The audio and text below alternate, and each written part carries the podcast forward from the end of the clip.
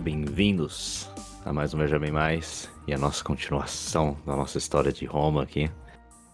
E hoje nós vamos continuar falando do meu personagem favorito até agora.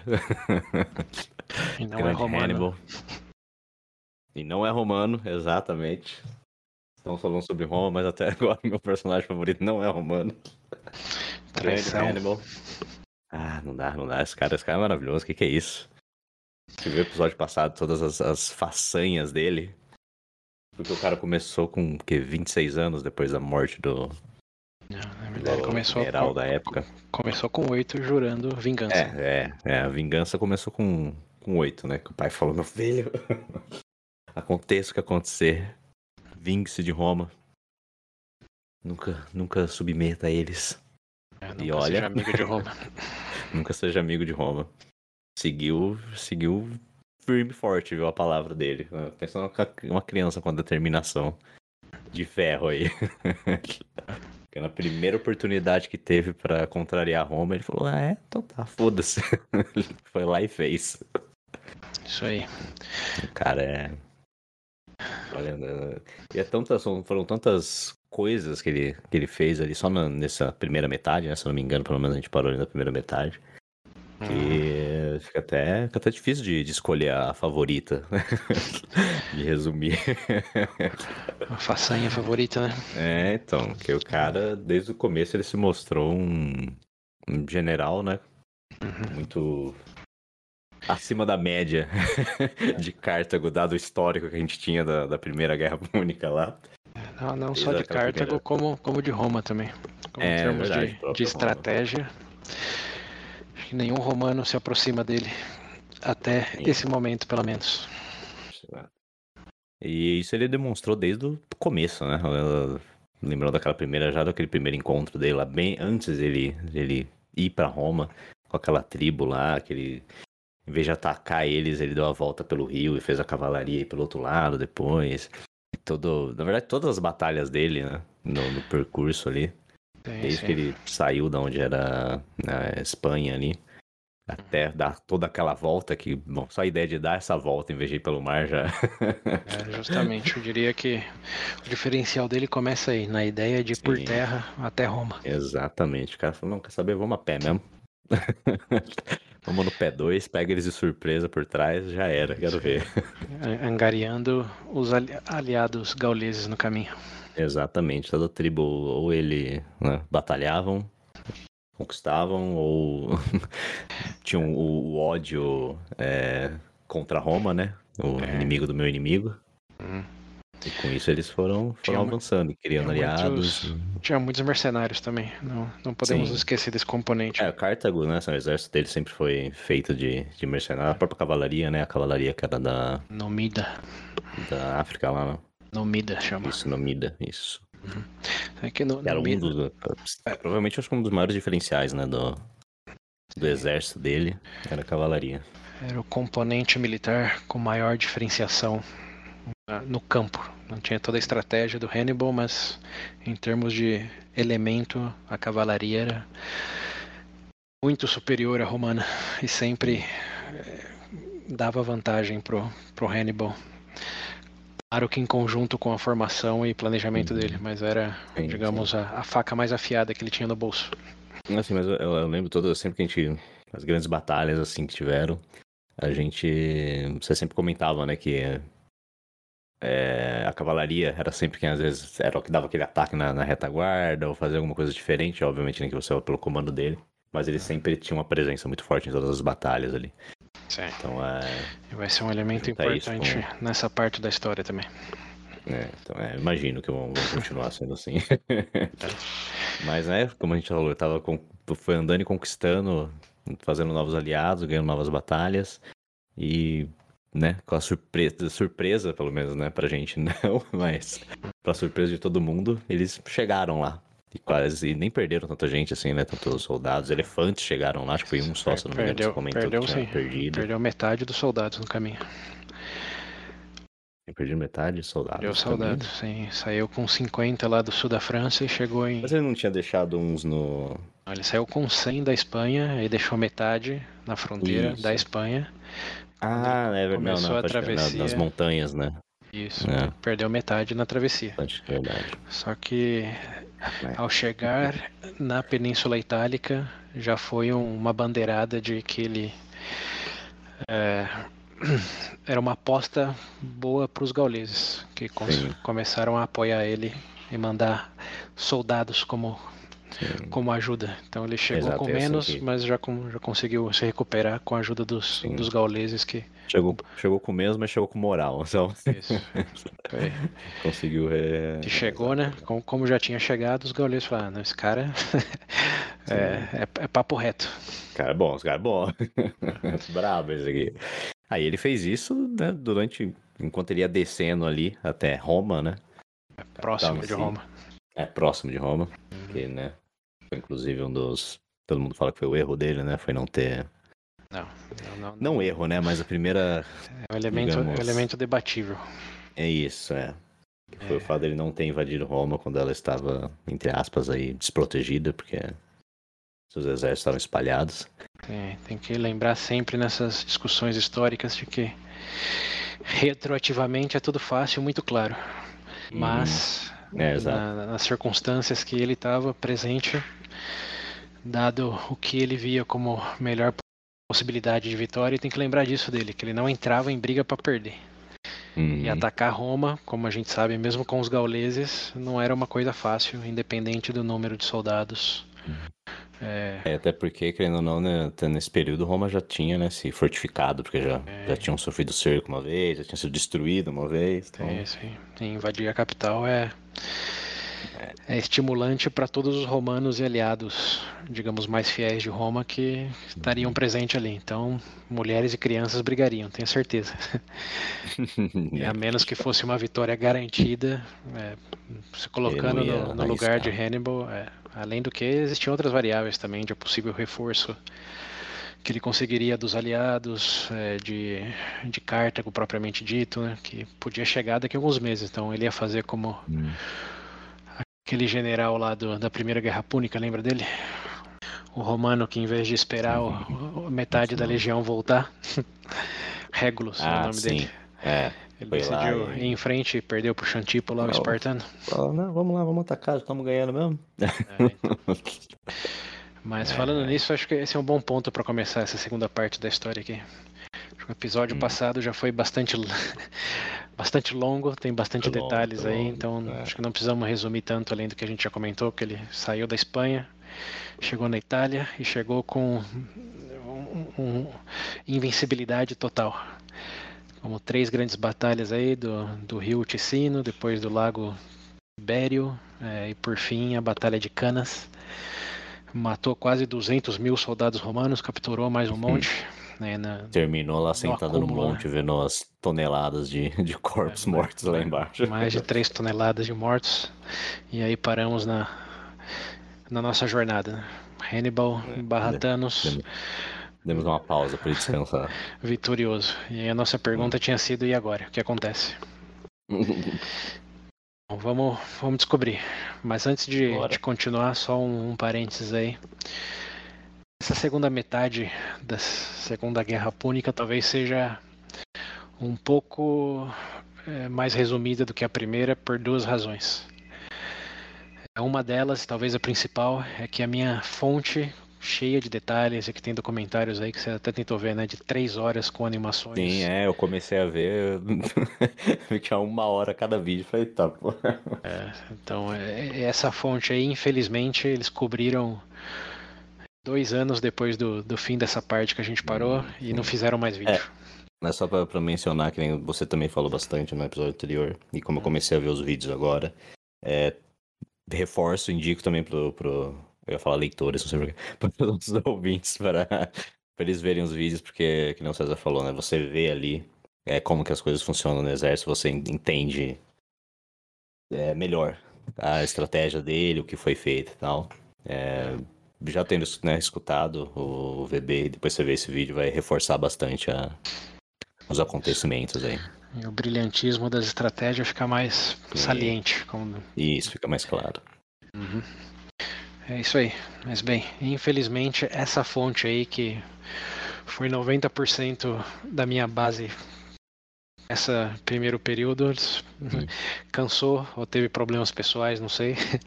E faz uhum. oito meses que não lançou uma continuação para essa série aí do Hannibal. Ah, que então, melhor trabalho, né? É, então, então, talvez ele se deu que conta. Nem o cara que... do Oversimplify lá, que solta um vídeo a cada seis meses.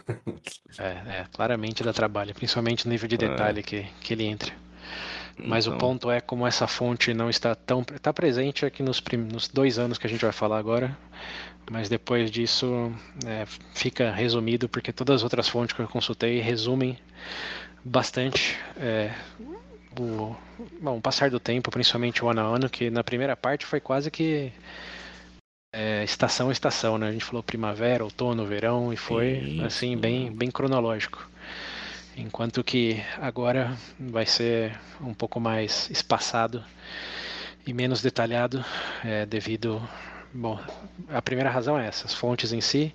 E a segunda, o que também explica o porquê que a maioria das fontes resume, é que a guerra se expande muito em termos territoriais. Como até agora a gente focou só no, no Hannibal, só uhum. na Península Itálica, mas na segunda parte, é, como dizem no, nesses fóruns de, de militares, é, os teatros de batalha aumentam muito. Uhum. Então a gente vai falar da Sicília também, vai falar da Península Ibérica, vai falar até é, porque é verdade, né? A gente tá conseguindo ele, mas a gente até esquece que, querendo ou não, ele tá ali por Sim. Tártago. Cartago, exato. Isso, Cartago, Tártago. Então, é, essa primeira parte é bastante focada no, nesse protagonismo dele, mas a segunda, dado alguns acontecimentos aí, o foco fica bem, bem difuso e a chance de cobrir tantos territórios e tantas iniciativas é, com o mesmo nível de detalhe, obviamente, fica, fica mais difícil. Tanto para fontes terciárias e de quarto grau como nós aqui, como para as secundárias e terciárias. As únicas que realmente entram em detalhes absurdos é, é a primária, que seria o titulível lá, que alegadamente tem centenas e centenas de páginas aí para todo o detalhe dessa segunda parte. Mas bem, as razões são, são essas. As fontes ficaram mais resumidas e a batalha, é, o foco expande bastante. Então, é, tenham isso calibrado. Essa segunda parte, essa sequência vai ser, vai ser um pouco diferente da, da primeira parte. Pensa aí. É, voltando para a analogia dos Avengers lá, né? É mesmo os Avengers, uhum. né? Porque a primeira parte é bem Thanos, depois que tem viagem no tempo, tem um monte de coisa lá. Se, segue nessas linhas. É. Mas enfim, essa, essa observação feita. É, vamos, vamos começar então aqui no acontece. O que que Hannibal faz? Então, ganhou a Batalha de Canas, que é um, dos maiores feitos militares até hoje, mais de dois mil anos depois.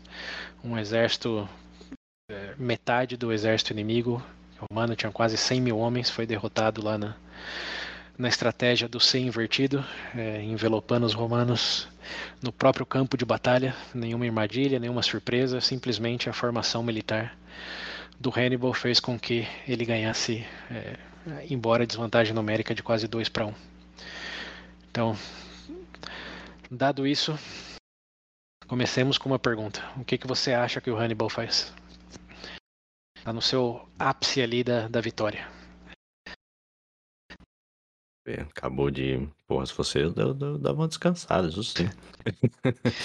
Bom, mas ele já conquistou boa parte ali, certo? Hum, lembrando que ele tá no, no na costa do Mar Adriático agora, em Canas. Sim.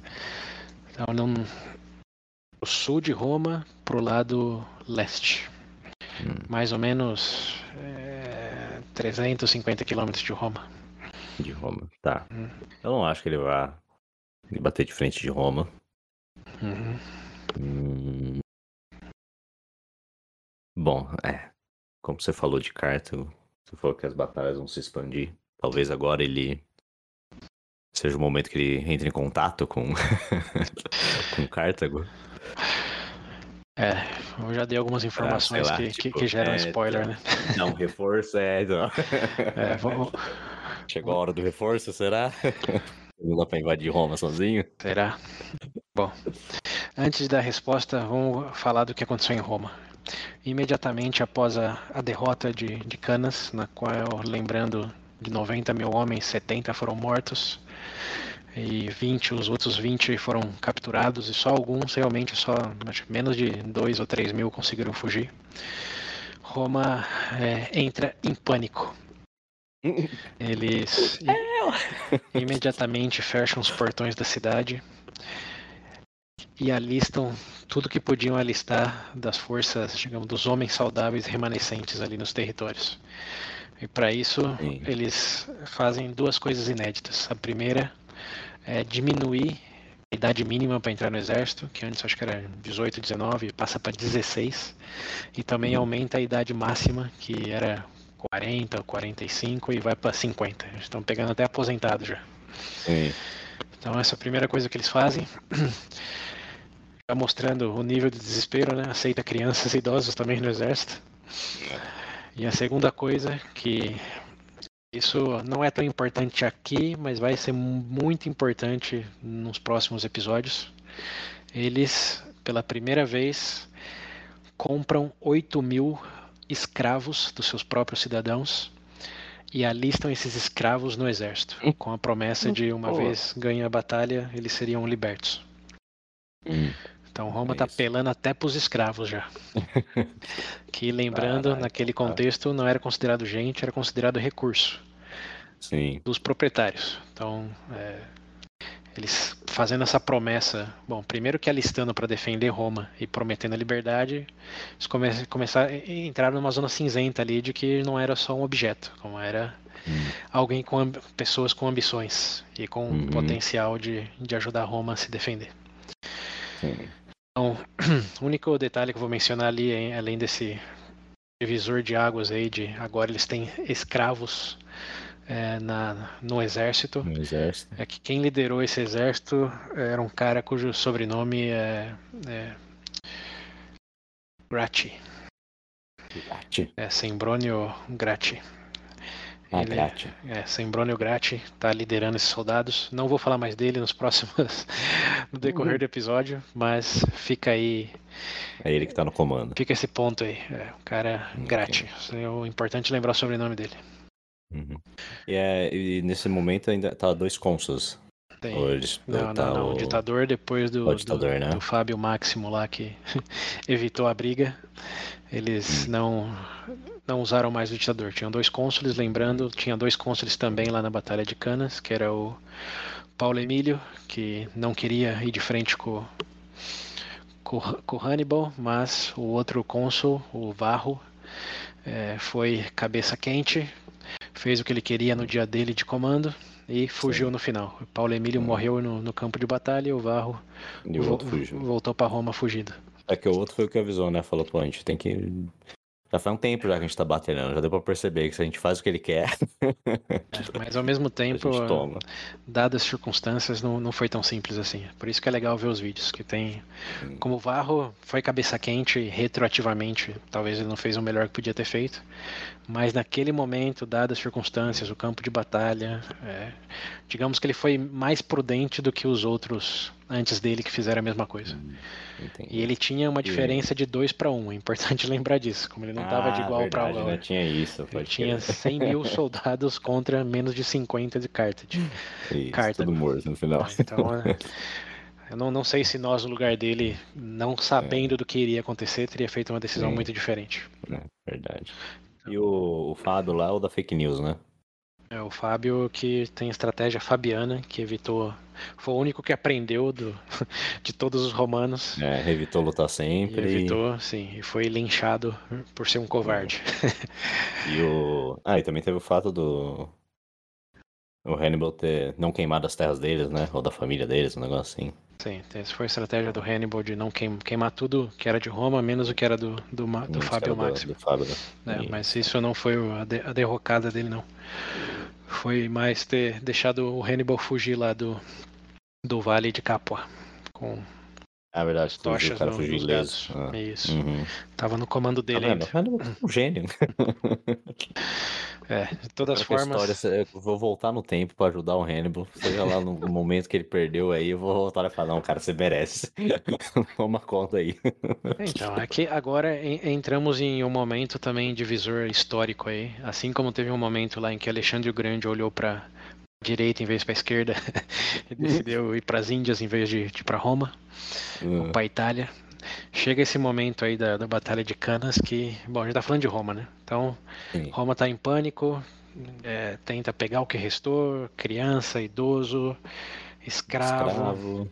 Eles também começam a recuperar, a chamar de volta soldados que estavam baseados na Sicília. É, começa a fazer um monte de rituais religiosos que incluem sacrifícios humanos, o que para mim não faz sentido dado tudo que eles já tinham sacrificado de humanos. Né?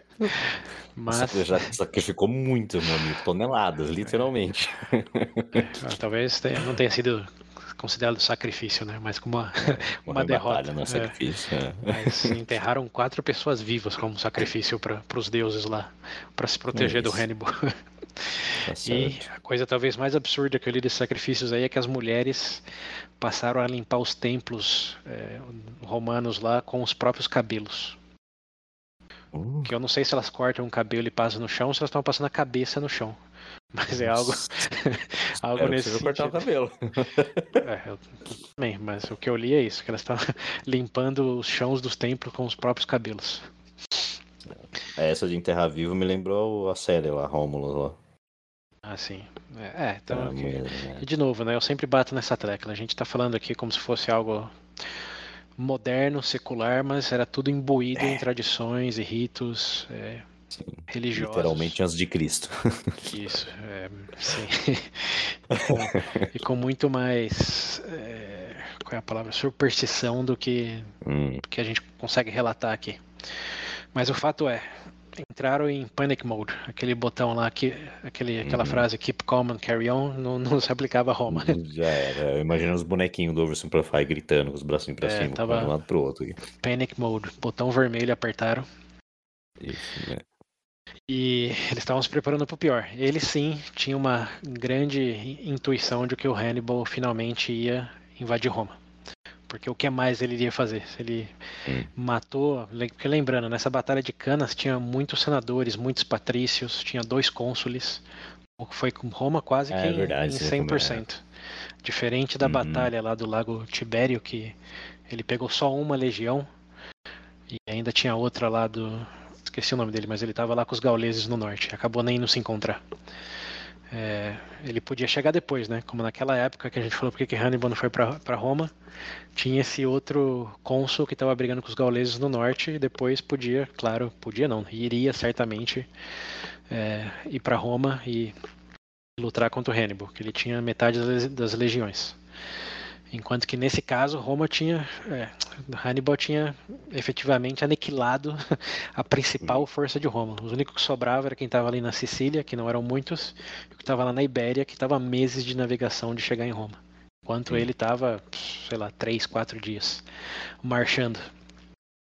Então, para Roma estava claro, Hannibal's coming, the end is soon. É. Mas, mas, mas, mas, o que acontece? Aí chegamos na perspectiva Hannibal. O que ele vai fazer com essa maior vitória da história das batalhas de forças tão grandes como era Roma e, e Cartago? Você, dado as informações que eu já tinha compartilhado, está chutando que Uhum. ele não foi porque estava esperando reforços, porque estava Uhum. algumas coisas acontecendo. Né? Vou falar, seguinte, conquistei aqui, Uhum. bora acabar com isso. Send help.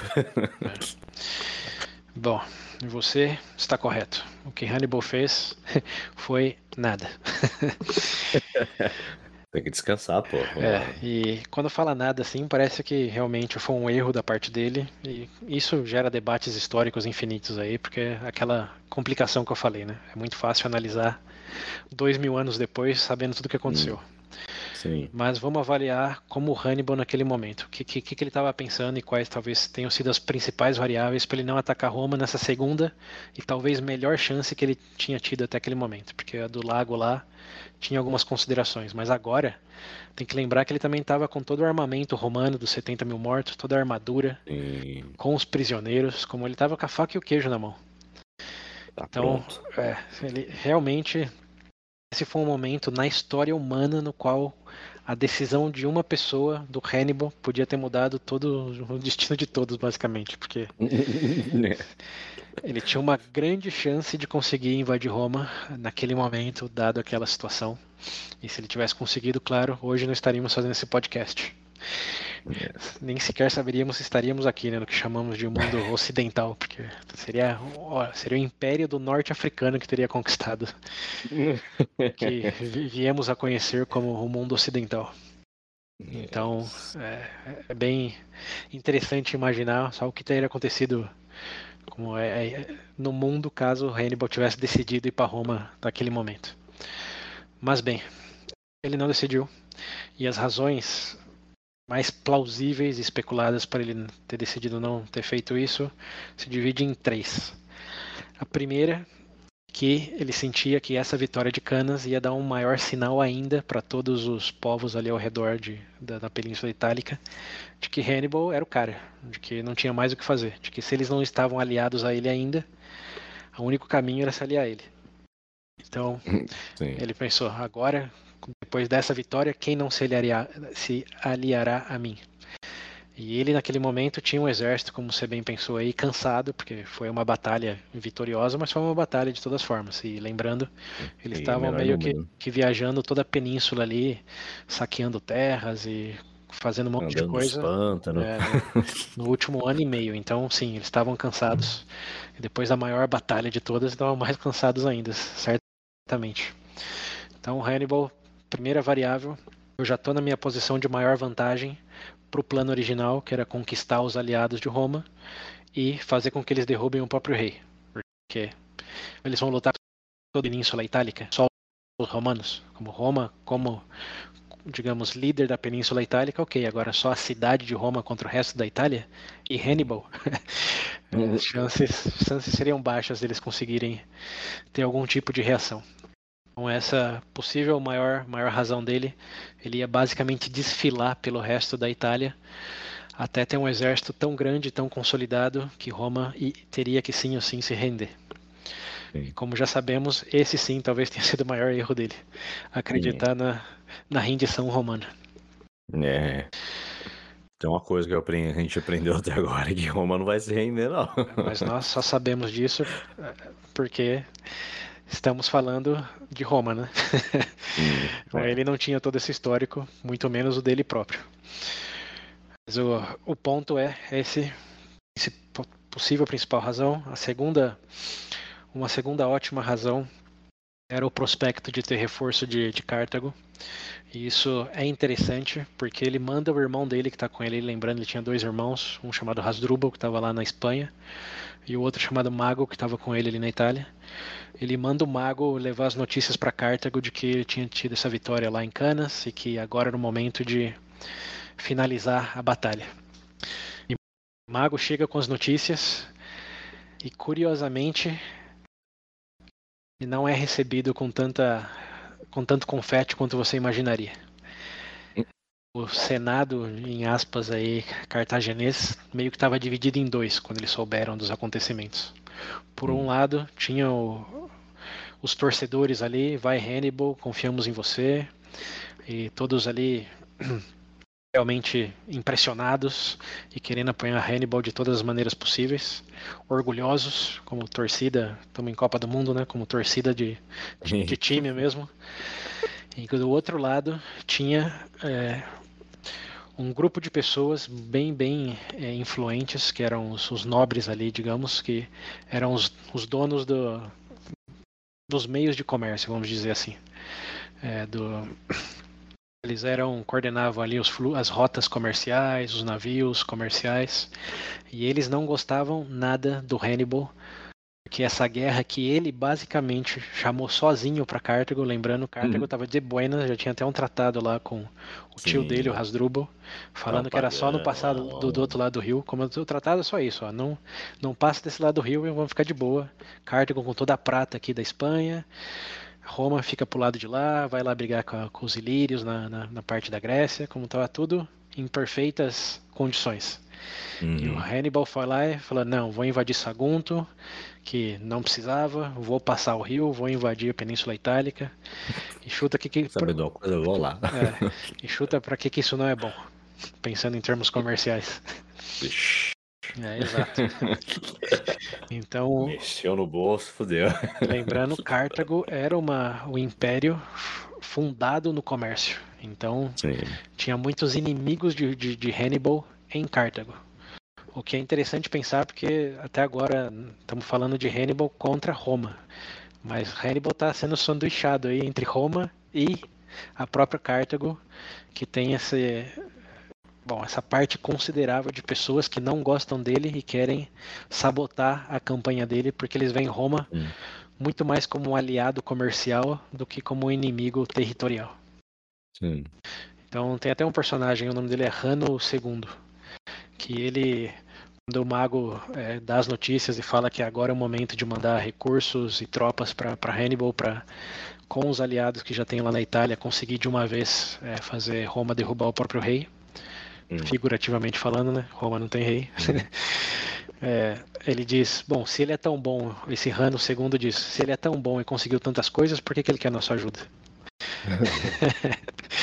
o, o, principal argumento dele foi esse. Como ele estava falando tão tão bem do, do Hannibal, sendo como invencível e artimanho, isso, aquilo, isso, aquilo, ele falou: Bom, por que você está fazendo o que aqui então? falou, Vamos mandar os nossos recursos para quem precisa de ajuda, que é o pessoal lá na Ibéria, que está rolando o confronto lá pela, pelo sul da Espanha, e também para a Sicília, lembrando que era um ponto chave ali entre Cartago e, e Roma que tinha sido de Cartago e passou a ser de Roma, mas tinha células ali, aliados que apoiavam Cartago, então ele falou, vamos mandar gente para onde precisa de gente, em vez de esse Hannibal aí que se é tão bom que se vire sozinho. E isso é, foi um grande elemento aí na decisão de Hannibal de não ir para Roma, é, porque Cartago, ao final, quando o mago voltou e disse o que aconteceu, é, Cartago não mandou ninguém para Roma, zero para a Península Itálica. Eles mandaram sim um bom contingente lá para a Ibéria e alguns para Sicília, mas para o país ali, Península Itálica, não mandaram ninguém. Sim. Então Hannibal foi abandonado por Cartago, pelo menos ali na vertente dele, né? Hum. E teve que fazer essa escolha de ou ir para Roma com o que ele tinha e ter boas chances de conquistar, mas ao mesmo tempo sendo como ele, ter muito melhores chances se desse mais uma passeada ali pela, pela península e angariasse mais aliados ainda. Então foi isso que ele fez. É, e começou a, a, caminhar pelo, pelo sul da Itália, mais especificamente para Magna Grécia. Lembra Magna Grécia? Onde o Pirro uhum. tentou conquistar tudo ali uhum. e não conseguiu. Grande Bom, o Hannibal conseguiu. Depois da vitória de Canas, ele chegou na Magna Grécia já como um, um herói, porque lembrando, eles foram conquistados por Roma, Magna Grécia, então eles não gostavam. Bom, respeitavam Roma, mas não, também não era tipo. Sim. Uhum. Ah, não, Roma, o nosso salvador e libertador. Até porque eles eram gregos, lembrando. E Roma é bom, os gregos sempre orgulhosos. Uhum. E Cartago tinha muito mais intersecção com a Grécia, dado a Sicília e outros pontos na história aí do que Roma. Então, em resumo, Hannibal vai para o sul da Itália em vez de ir para Roma. E lá ele consegue o apoio de basicamente toda a região sul ali, toda a ponta sul da, da bota da península vira aliado de, de Hannibal. Cercando Roma. É, e ele consegue tanta é, ali, uma aliança tão boa ali que chega até do outro lado do Adriático. Lembra lá do, da região do, do, do Epícoro, do Antavopirro, a Grécia, a Macedônia, todo aquele retalho hum. do legado do Alexandre o Grande. Uhum. Um certo rei lá chamado Philip V, que é do, um descendente de um dos principais general do Alexandre o Grande. Ele gosta do que escutou sobre o Hannibal e manda emissários para negociar uma parceria com ele. Ou uhum. seja, ponto de exclamação, um novo elemento aparece na guerra, que é o Império Macedônico. O Império Macedônico negocia termos de aliança formal com Hannibal, é, propondo, claro, que com a vitória dele na Península Itálica, o, esse Império Macedônico vai poder ter controle de todo o Adriático. Então, hum. bom para os dois lados. Não é bom para Roma, obviamente que além de, de Cartago agora e também lá lutando na Espanha e na Sicília agora tem uma outra frente de batalha do lado leste que é a Macedônia. E isso, na verdade, fica conhecido como guerras macedônicas, o que eu não vou entrar em detalhe, porque no fim do dia é mais um spin-off do que parte do, do, do canon aqui do que a gente está falando. O que é importante saber é que esse Felipe, é, Felipe V faz essa parceria com Hannibal, mas quando Roma fica sabendo disso, eles fortalecem a relação que eles tinham com a Grécia, lembrando a Grécia fica no extremo sul, a Macedônia fica para o norte da Grécia. E lembra das guerras das, da, da Ilíria ali com os piratas ilíricos? Sim. Comentei lá na primeira parte que hum, eles começaram a falar com a Grécia de igual para igual e tentava conter a ameaça pirata ali, que também era bom para a Grécia. Sim. Bom, eles alavancaram essa essa parceria aí para fazer com que os gregos brigassem com eles Maced... contra os macedônicos. Ou seja, é, eles formalizaram vários acordos aí com os gregos para que eles é, contessem o avanço do Filipe V. Felipe V, quer dizer, para que hum. ele não atravessasse o Adriático e não chegasse na Itália. E basicamente foi isso que aconteceu. Os romanos é, não entraram dire... Bom, mandaram alguns generais, sim, tem presença romana, mas o grosso do exército foi foram do, dos aliados gregos. E tudo isso hum. aconteceu do outro lado do Adriático. E ficou conhecido como a Primeira Guerra Macedônica. Hum. E eu não vou mais falar sobre isso. fica, fica só esse ponto aí de que teve essa parceria, Filipe V apareceu e essa foi a primeira guerra. A segunda como tem primeira, tem uma segunda, obviamente. Uhum. E a segunda, sim, é algo importante e merece o próprio episódio. Mas a primeira, não. É só essa nota de rodapé aí. Aconteceu nesse sim. momento e por essas razões. Ok? Ok. Então, bem. Vamos voltando lá para Hannibal. Com todo o sul da Itália ali aliado. É... Tá com Roma agora para o norte dele. E a próxima cidade que ele é, vai ter tentar fazer uma aliança é Capua. Lembra de Capua? Capua era simplesmente a segunda maior cidade depois de Roma na península ali, com as maiores riquezas naturais ali, em termos de campos férteis, portos. Capua era o lugar para estar se não fosse em Roma. Ok. E ele, é, bom, existia uma parceria aí muito forte entre Capua e Roma.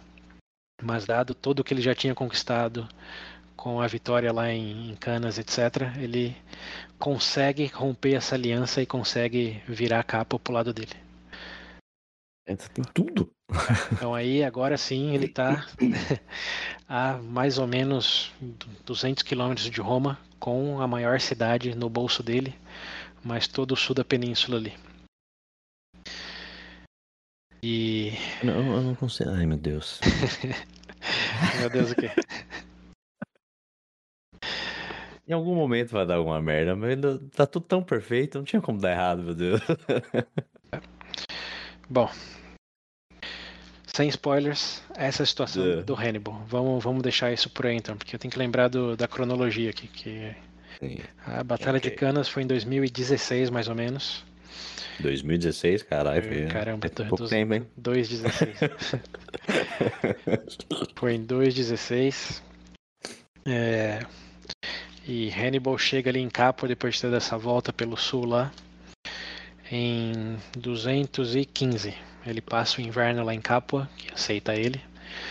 E no, na primavera aí de, de 215, que é quando começam as campanhas, Hannibal, enfim, se sente seguro o suficiente para mandar termos para Roma. Então, em vez de ir lá invadir, uhum. ele manda emissários para propor um tratado de, de paz ou de rendição de Roma.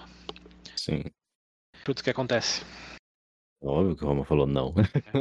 Roma não deixa nem os emissários entrarem na cidade. Estacam pedras neles quando eles chegam nas muralhas. É isso. um acordo, sai daqui! É isso daí, volta pra onde você veio. Não quer ninguém oferecendo cartinha aqui, não. É isso.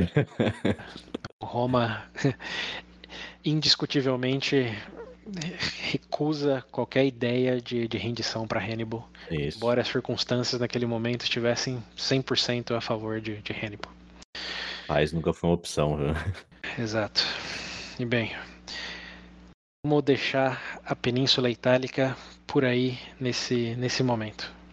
Hum. Então manda um, uma tentativa de tratado de paz. O Hannibal, Roma fala que não, não quero nem ouvir, sai daqui.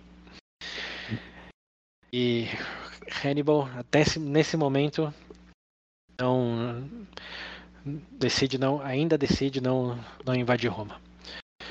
Ele fica basicamente estudando a situação ali do, do que, que ia fazer, do que, do que vai fazer. Sim. Mas enquanto ele está pensando nisso, temos que explorar os outros campos de batalhas. Lembra, eu tinha dito que tinha guerra ali na Sicília, tinha guerra ali na, na, na, Península Ibérica. Então vamos sair um pouco aí da Península Itálica e de Hannibal.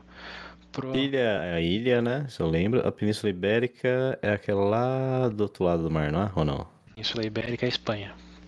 Isso, Espanha, tá. Então tá certo, isso mesmo. Tô localizado. Então vamos para Sicília. Sicília, lembra bem, a primeira guerra púnica pode ser chamada guerra pela Sicília, basicamente. Uhum. Quase tudo aconteceu lá, tirando a tentativa do Régulo de conquistar Cartago diretamente. Uhum. É, lembrando que o Hamilcar, pai do Hannibal, também foi um general faca nos dentes na Sicília. E a maior frustração uhum. dele foi que Cartago perdeu a ilha para os romanos. Então o sonho do pai do Hannibal era conquistar de volta a Sicília. Uhum.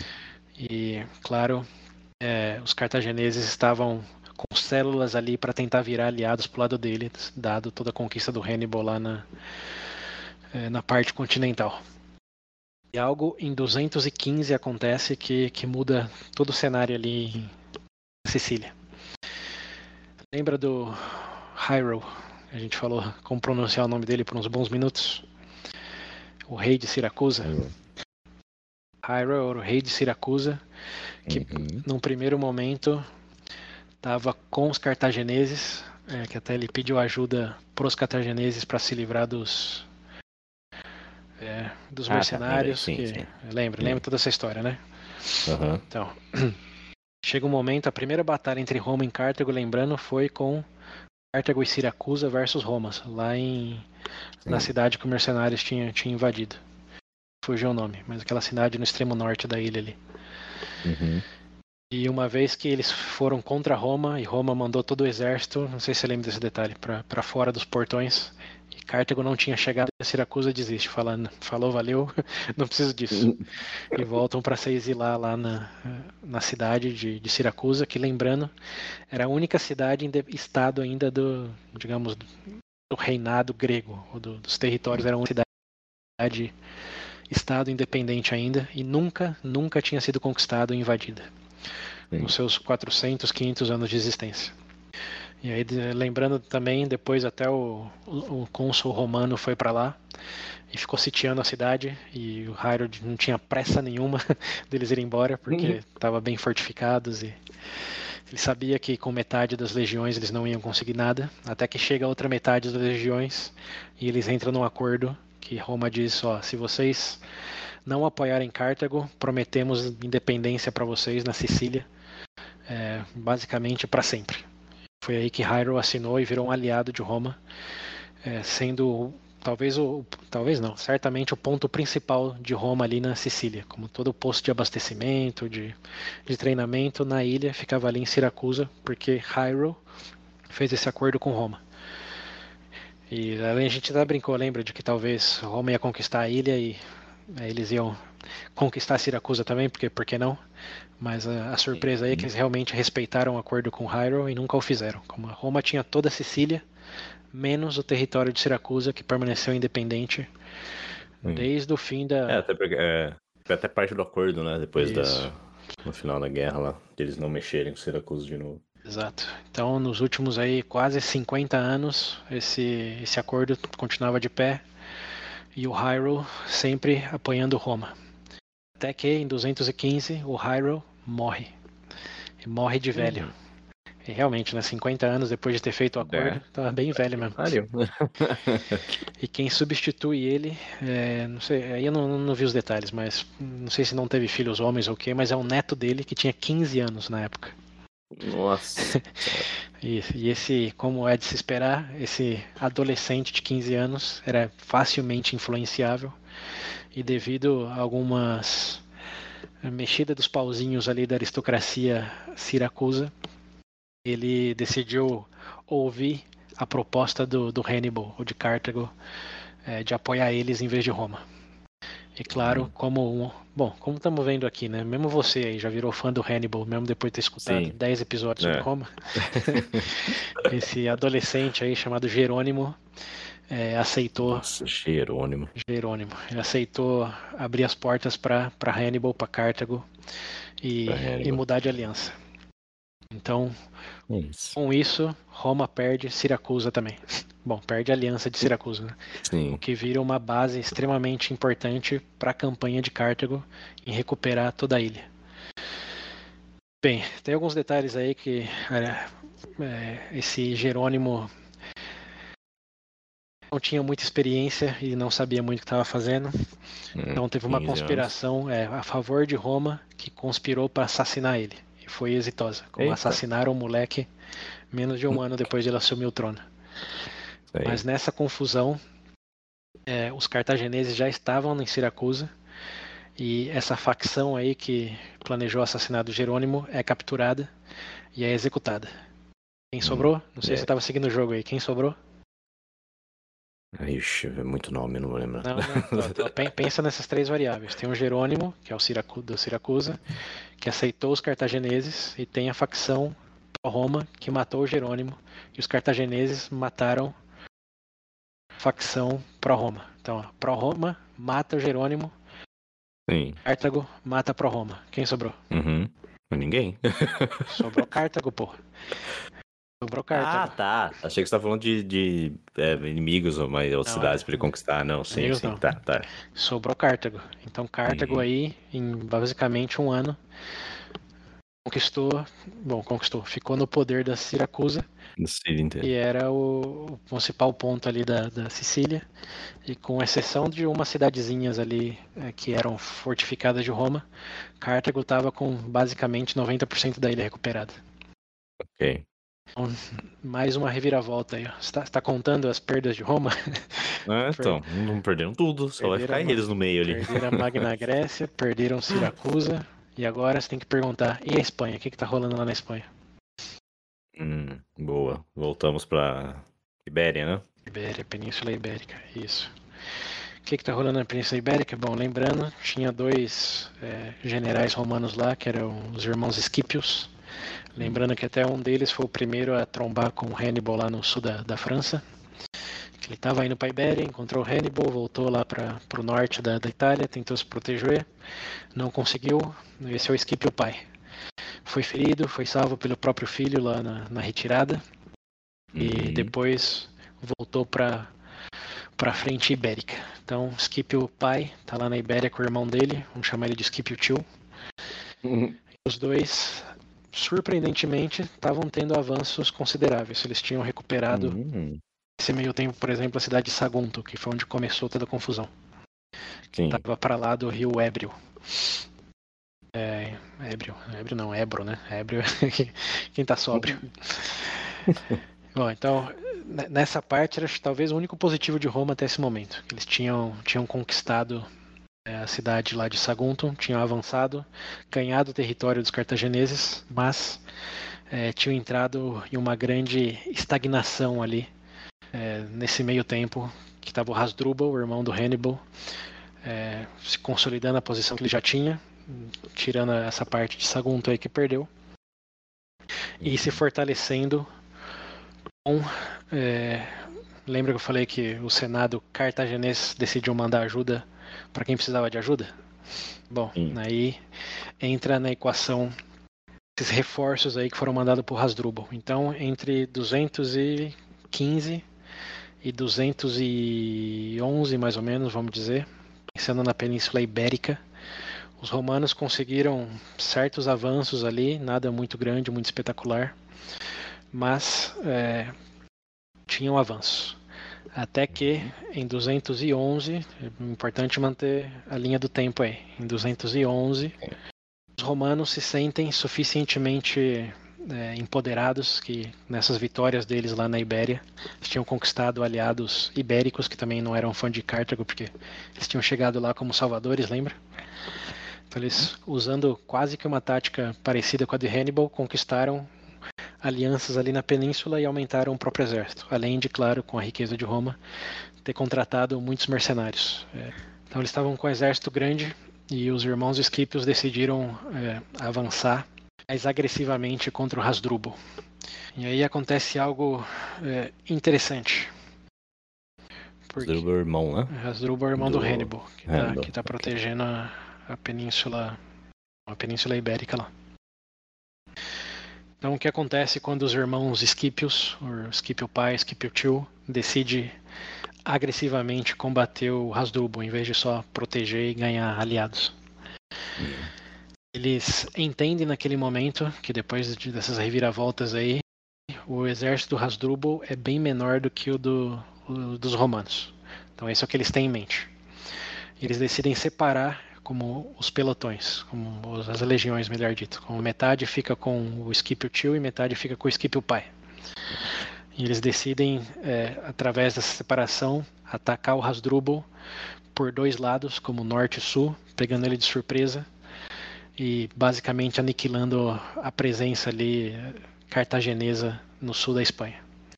Hum. O que acontece, porém, é que aqueles recursos lá de Cartago que foram negados para o Hannibal chegam na Península Ibérica, e são mais ou menos 30 mil soldados com um monte de cavalaria.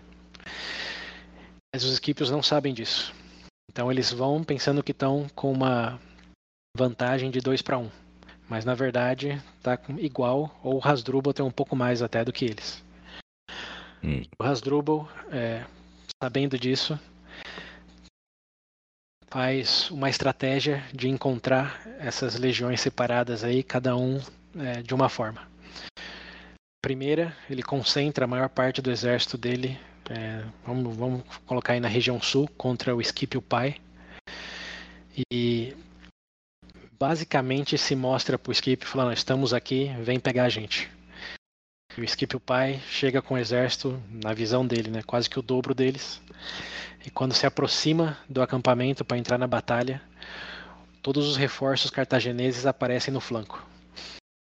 E ele é basicamente sanduichado é, né, nessa batalha aí contra o Hasdrubal. Então ele tá indo com o pelotão, pensando que é 2 para 1. Um. Uhum. Quando chega na frente, ponto de exclamação, aparece os reforços cartagineses. O retaguarda. É, e ele aí é basicamente aniquilado, executado. Hasdrubal wins. Então, o Skip, o pai, morre aí em 211. Ok. E a outra metade? E a outra metade, é, que tá lá com o Skip Tio, é, vai atacar esse outro pelotão aí, que é bem menor do que ele tinha levado para essa batalha. Mas era composto em sua grande maioria por aliados e mercenários. Como era um exército de mais ou uhum. menos 40 mil soldados e 30 mil eram mercenários. Eram da região da Ibérica ali. E aí o Hasdrubal não usa da estratégia surpresa e sanduíche, como talvez seja comum na família já, é. mas sim de pagar mais para os mercenários do que Roma estava pagando para eles. Hum. Ou seja, eles pagam esses 30 mil soldados ibéricos para abandonar Roma assim que a batalha começar. Então Scipio Tio leva 40 mil soldados para o campo de batalha e quando eles começam a atacar, como a bandeira a bandeirada é dada, 30 hum. mil soldados fogem. Falam, nope, é, tchau. ele só fica com 10 contra basicamente 25, 30 do, do, do Hasdrubal. Sim. E aí, bom, já não é surpresa o que é. acontece, né? Hum. Também é mais uma derrota. Também é totalmente aniquilado. E aí temos em 211 aí a situação, está mantendo a conta aí? do Hannibal lá em Capua, Sicília de, Uhum. de Cartago, e agora a Espanha, com todas as conquistas que, que Roma tinha feito, basicamente desmantelados, os dois maiores generais lá experientes mortos. Pô, Roma, Roma teve que, ter que, ter que ser que nem no endgame mesmo. Alguém voltou no tempo Pois é, e fez alguma coisa aí. tá bom ou quer mais? Não é possível. Pô, é. Os caras conquistaram tudo. O que, o que tentaram pegar de volta, eles É, falta- falaram não. agora, tá, tão precisando do elemento Deus Ex Machina aqui, né? É. Eu tô, tô, tô, tô até ansioso. O que vai acontecer com esse negócio? É, Como sair dessa situação, né? É. Bom, já saberemos.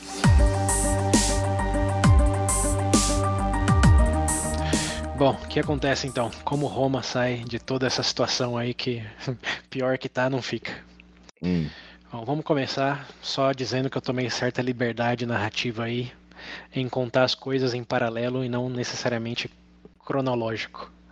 Hum. Esse 211 aí é, foi- tem essa situação lá na Espanha, mas um pouco antes, lembra de Siracusa, da Sicília ali? Depois que Sim. Cartago invade é, em 200, não, 215, é, 215, 214 por aí, Roma o que decide fazer é a mesma coisa que faz com Capua. Na verdade é, vamos, vamos começar por aí. Vamos lembrando, tinha deixado Hannibal em 215 lá em Capua, tinha deixado Uhum. Sicília em 215 ali com, com Cartago também no comando, e a Ibéria que a gente chegou até 211. Até aí tudo bem? Ok. Ok. Então sim. vamos, vamos voltar lá para primeiro pro Hannibal. O que aconteceu com Hannibal e Capua? Hum. Bom, Roma conseguiu. é, bom, um, um detalhe importante é que Hannibal nesse momento aí elege novos cônsules e um dele é o Fábio Máximo, de novo. E ele, usando daquela estratégia de atrito, emprega a mesma coisa e se recusa a, a engajar com Hannibal de qualquer maneira. E a estratégia dele é, com todas as mudanças que eles fizeram lá em termos de, de recrutamento, é de mandar legiões não para confrontar Hannibal em Capua, senão para fazer um estado de sítio em Capua. Ou seja, ele empregou a mesma estratégia de sempre, só que meio que cercando Hannibal em vez de só observando ele.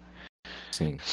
E, e basicamente acontece é que tem muitos Seu exército de idosos e escravos. Também, tinha, tinha outros ali que, óbvio, eles sempre tinham reserva que ia proteger a própria cidade de Roma, mas as novas alianças que iam gerando. eh, Roma não estava sozinha. O elemento importante aí é que, por mais que Hannibal tenha conquistado todo o sul da, da Grécia, ali, a Magna, a sul da Itália, com a Magna Grécia, Hannibal não conseguiu converter todos os aliados de Roma, principalmente do centro da Itália ali. É, como pessoas não, não samnitas necessariamente, mas tribos como dos samnitas. Hum. Que le- lembra que eu tinha falado também lá no prelúdio da Segunda Guerra que teve uma um grande aliança aí contra os gauleses, que tinham mais de 700 mil alistados? Sim, sim. Então, nesse momento, Roma tinha unificado a península como nunca tinha feito antes. E esse ponto aí na história, agora que chegamos no Hannibal, ajudou muito as tribos a ficarem mais Roma do que teriam sido não fosse esse incidente com os gauleses. Então, Magna Grécia foi relativamente fácil porque, bom, eram gregos culturalmente, mas aqueles que eram mais próximos dos latinos, por exemplo, lembra dos latinos? Faz tempo que não falamos deles Tem. que eles estavam mais no centro da Itália ali, todos que eram culturalmente mais próximos da, de Roma, Hum. não cederam para É. para Hannibal. Essa, esses povos que estão, bom, desde o começo ali, né, da- Isso, exato. dos episódios.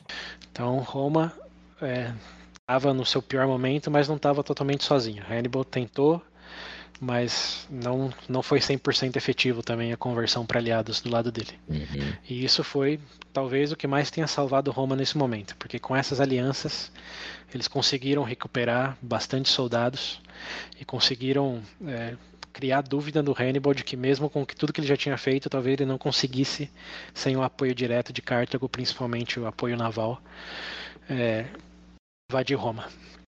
Ok.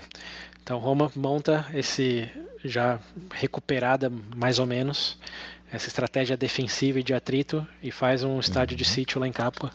E Capua, lembrando, tem que lembrar que não, é tudo 100% preto e branco, todo mundo é a favor de Cartago, a favor de Roma. Sim, Tinha sim. sempre suas facções que mudavam segundo circunstâncias, interesses políticos e comerciais. O que o, o Fábio faz é fazer um estádio de sítio ali em, em Capua e tentar influenciar os que eram a favor ali em Capua a desbandar o Hannibal e voltar a apoiar eles. Então, é. nesses próximos quatro anos aí, basicamente 215 até 2000, 211, vira um jogo político de alianças para um lado e alianças para o outro. Como não tem nenhuma grande batalha como a de Canas, Hannibal até tenta, em um momento aí, nessa situação de Capua, é, marchar diretamente até Roma, mas não com a intenção de invadir, senão com a intenção de fazer com que Roma retirasse os soldados que estavam sitiando Capua para defender Roma. E quando eles fizessem essa retirada, ele ia basicamente derrotar todo o exército que tinha ficado em Capua, né? como ele imaginava, metade ou menos da metade, garantindo 100% de, de Capua para ele. Então ele chega a 5 quilômetros de Roma em 214, se não me engano, no fim de 215, ele chega a 10 quilômetros de Roma, ou 5 quilômetros de Roma, mas numa armadilha fazer com que Roma retirasse o exército lá sitiando Capa, não com a intenção de invadir. Mas Roma, principalmente dada a liderança do Fábios aí, não, não morde a isca e não retira ninguém de Capa. Eles basicamente ignoram o Hannibal ali a 5 quilômetros de Roma e decide mandar todo o exército lá. Enquanto Hannibal está fora, eles aproveitam, na verdade, que ele não está lá para matar os cabeças que estavam apoiando ele e é, influenciar aqueles que já eram pro-Roma. E nesse momento aí, que talvez tenha sido também um dos maiores erros de, de Hannibal, como ele saiu da cidade, Roma consegue converter de volta a capa para o lado deles. E Hannibal é obrigado a, a se retirar para outra província, mas já não a mais rica que tinha, a segunda maior cidade ali, que era Capua. Então aí o jogo meio que começa lentamente a virar para o lado da Roma, tá? Tá seguindo, né? Sim. Num erro tático aí, talvez de Hannibal, pensar que eles iam morder a isca e também não podemos culpar muito ele porque Roma mordeu todas as iscas até agora. É, pois é. Né? o histórico era esse. É. Mas dessa vez não aconteceu e ele perdeu o capa e basicamente foi tentar conquistar outras outros aliados ali é, na região, mais pro centro da Itália. Mas o, tudo, toda a razão que eu tô falando disso daqui é porque esses 4, 5 anos entre 215 e 210, o que acontece é isso: é a aliança indo para um lado, indo para o outro, como Hannibal conquista uma, uma cidade, Roma vai lá, sitia a cidade e vira o jogo. Às vezes Hannibal volta lá e conquista de volta para ele, mas fica nesse, vai e vem, vai e volta, sim. sanfonado aí, porque Lembrando, Cartago nunca manda nada para Hannibal, então ele realmente depende das alianças para conseguir uhum. forçar Roma a dar o checkmate. Fica nisso. Porra, eu... Cartago só ter ajudado. É, mas o, os, no, os, nobres lá não, não queriam gastar com, com Hannibal. Até porque esse é um detalhe importante também. É, o negócio de Cartago é dinheiro, né? É dinheiro, é, comércio. Até porque uma outra preocupação dessa elite comercial de Cartago é que se Hannibal ganhasse e conquistasse Roma efetivamente, toda a Península Itálica, quem ia ter poder de, de voz em Cartago depois? O que, que, que ele virava para os cartagineses, uma vez tendo hum. ganhado essa guerra, é, recuperado as perdas da Primeira Guerra Púnica e ganhado toda a influência ali na Península Itálica e outros territórios romanos? Como que, que ele ia ser de Cartago, Sim. uma vez feito isso? É. Então, Estavam com medo, é, né? Existia esse, esse, É medo, medo é a melhor palavra.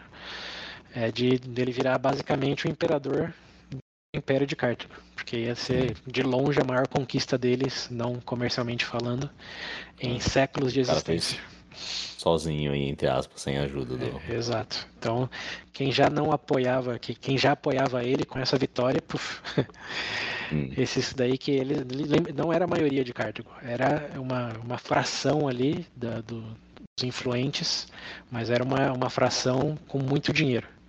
Uhum. É, mas eles tinham todas essa, essas variáveis em mente aí. Então essa é outra razão para eles não terem mandado coisas direto para Hannibal porque vai que ele ganhasse realmente, que é a primeira coisa que ele ia fazer, voltando para Cartago, né? Ah, vocês que não quiseram me ajudar? Sem falar que lá na Espanha tinha as, as minas, tinha as minas de prata, Ah, tá. que era bem conveniente também ao comércio de Cartago. Sim. Então, enfim, Hannibal teve que fazer isso nos próximos 5, 4 anos. É, Isso aconteceu também na Sicília. E essa é o porque eu comecei com Hannibal lá. Então, tava nesse vai e vem, nada muito substancial acontecendo. E na Sicília, Roma emprega a mesma estratégia. Eles mandam, é, mandam um- umas legiões fazerem estádio de sítio em Siracusa em do- 214. E um dos cônsules naquela época, um era o Fábio, o outro era um, um chamava Marcelo. E esse Marcelo ele tenta invadir Siracusa. Assim que ele chega lá, ele tenta invadir Siracusa, fala, decide que não quer perder tempo, enquanto talvez Cartago sim mande recursos ali para ele. E dá de cara com o muro, quase que literalmente. Lembrando, Siracusa nunca tinha sido conquistada e Marcelo não foi quem conseguiu fazer isso. Sim. E essa é uma parte import... bom, interessante, mais do que importante da história, porque a principal razão que Roma não consegue invadir Siracusa é, assim que chega, nem nos próximos dois anos que eles passam sitiando a cidade, é um cara chamado. Você nunca vai adivinhar isso, nem se eu te der um milhão de chances. Você conhece esse cara, mas hum, dificilmente lembra dele. É, é um cientista grego chamado Arquimedes. Arquimedes? Arquimedes, um cara que ficou conhecido pela expressão Eureka. Deus. Ele era siracusiano estava ali com a cidade de Siracusa defendendo é, o território contra a invasão de Roma, criando vários artefatos militares, como catapultas, é, criando, como chama em português, grappling hooks, como ganchos, Ah, é isso, gancho. criando ganchos, Grappling hook pra mim é grappling hook.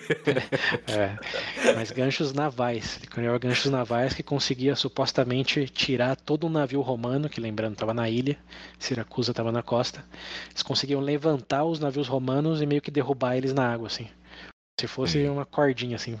Pegava para cima e jogava de novo na água destruído. E até supostamente essa é a parte bem, bem interessante.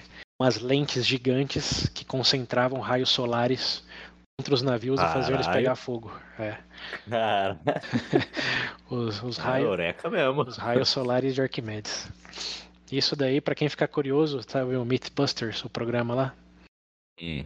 Eles fizeram experimentos para ver se era possível realmente queimar navio usando de, de lentes. E pra quem tá curioso, eu recomendo no YouTube colocar lá Arquimedes é, Mythbusters. Vocês vão ver se é mito ou não. Mas o fato, o fato é que Roma não conseguiu invadir Siracusa, principalmente por causa do Arquimedes. Dá pra acreditar nessa reviravolta? Você já, você já, já, já tinha imaginado um, um matemático, cientista grego na Segunda Guerra Púnica? Ai, meu Deus do céu. Eu lembrava nem que o cara que era dessa época. É. As surpresas da história. Então tá bom, né? Tá vendo? O que eu falo? Se na, se na, na escola, lá no ensino fundamental, no médio, eles ensinassem sobre essas pessoas nesses contextos, pô, como que a gente ia esquecer? Né? Pois é. Eu lembro do Arquimedes na escola por duas razões só. Esse negócio do Eureka e o conceito do em push, eu acho que é, sabe? Quando você entra na água, você desloca um volume de água proporcional ao seu Hum. peso. Hum. Tá, sim. Ah. Isso? Nem eu lembro. Sim, sim, é do, é do Arquimedes. Até a lenda diz que ele desenvolveu esse método aí pra ver se uma, uma coroa é, era totalmente de ouro ou se tinha impurezas. Porque o ouro Hum. desloca certo volume, enquanto que outros peso, né? É metais não. É, e foi nesse momento aí, alegadamente, que ele gritou Eureka, quando ele entrou numa banheira e viu que a água que ele deslocava era proporcional ao peso do corpo dele. E aí ele saiu gritando Eureka. Essa é a Hum. lenda. Mas enfim, Arquimedes, herói das segundas guerras púnicas por siracusianos. É isso. Essa é, É a ciência, criança, tá vendo? é isso aí. E mais um- uma reviravolta Shailamana na história das guerras púnicas. pariu, essa aí realmente nunca eu ia adivinhar. Nem se eu quisesse. Eu falei. Se eu te desse um milhão de chances, nunca ia falar Arquimedes. Que pariu. Mas bem, o ponto é que os romanos passaram dois anos tentando invadir Siracusa, não conseguiram, Arquimedes sendo talvez a principal razão. E o que fez com que o jogo virasse para eles foi outra vez traição de facções é, pró-romanas dentro da cidade. Que eles, bom, eles estavam sitiando a cidade, claro, então tinha uma questão lá de suprimentos que começou, começou gradativamente, foi irritando as pessoas que sabia que seria mais fácil só virar casaca pro lado do Roma do que permanecer ali passando fome é, numa situação que eles nem queriam para começo de conversa, né? Porque lembrando, antes da Sim. morte do Hyrule estava tudo bem, tudo bom. Então essas facções pró-romanas fizeram contato aí com Marcelos e aconselharam ele a tentar uma invasão direta durante um festival religioso muito grande, num certo momento ali, que ia estar todo mundo distraído. E, e Marcelo esperou o festival e, digamos, no momento do show principal lá, main stage do festival, ele mandou as tropas na, na surdina da noite escalarem os muros. E aí, como eles, os muros não estavam protegidos, só o portão principal, Roma conseguiu invadir, invadir Sir- Siracusa em 212. E, bom, em paralelo, os cartagineses, a parte do que aconteceu com os cartagineses? Bom, os cartagineses, a maioria tinha sido mandada para a Península Ibérica lá para ajudar o Hasdrubal. E lembra que eu já falei de várias pragas aí que mudaram um pouco o contexto da história? Em 212, na Sicília, teve uma praga, uma peste que também matou mais da metade do, do exército cartaginês que estava lá. E lembrando, era mais o exército cartaginês do que o romano que estava lá, que estava só em estado de em, fazendo sítio. Então os cartagineses perderam recursos por essa praga e ao mesmo tempo é, foram surpreendidos pela invasão dos romanos aí na surdina da noite no festival. E aí como é, o próprio Troia lembra, né? Uma vez que você é invadido no meio da noite, chuta o que acontece. Isso. Roma É. botou tudo para queimar e conqui- recon... bom, é, conquistou, né? Porque eles nunca tinham conquista- conquistado antes para ser uma reconquista. Eles efetivamente conquistaram Siracusa sem respeito. Queimaram tudo, mataram Nossa. homens, Voltou às mulheres, crianças e mataram, infelizmente, até o Arquimedes. Que Hum. não era o desejo do Marcelo. O Marcelo falou: mata todo mundo menos o Arquimedes, traz ele para mim. Porque, puta recurso, né? Um cientista assim. É, porra. porra. Mas- Os caras trabalham pra mim. Mas aí tem várias lendas de como ele morreu. É, invariavelmente envolve um soldado que ficou puto com ele porque alegadamente ele estava trabalhando numa prova matemática lá. Quando o soldado demandou que ele o acompanhasse, ele disse que não, que tinha coisa mais importante para fazer. e para ele não pisar no círculo dele que ele tinha desenhado no chão. O soldado ficou puto e deu uma espadada nele. Isso aí. É, não vem por bem, não vem vivo, vem morto. Cara. Funcionário do mês. Não, porque o Marcelo xingou ele depois. O Marcelo não gostou nada de que eles tinham matado o Arquimedes. Hum, Mas aí está falando de soldados num saqueamento, num festival com incêndios. você tá num caos, cara. Como você vai esperar uma ação Sim. razoável de um soldado que nem sabe quanto tempo ficou fazendo o sítio lá, qual era a idade dele? Enfim, você tá numa situação caótica, vai esperar uma decisão razoável de um soldado. hum. É, Hum. Eu não culpo muito, eu não culpo muito esse soldado não. Mas o fato é que Arquimedes morreu. Marcelo culpa. Sim, Arquimedes morreu levando espadada de um romano, nas segundas guerras púnicas. Ninguém disse isso na aula de história. Não, não. não lembrava disso. Eu não, sab... não sabia, eu não lembrava disso. Ah, cara, eu, eu acho que eu lembraria se fosse uma história tão bizarra assim. É, Se eu, lem- se eu lembro dele da banheira, pô. Hum. Mas enfim, esse é o fim do Arquimedes e é o fim das segundas guerras púnicas também. Tô brincando, só do Arquimedes. Bom, porra, assim, Morreu Arquimedes, todo mundo desistiu, uma né? hora de episódio.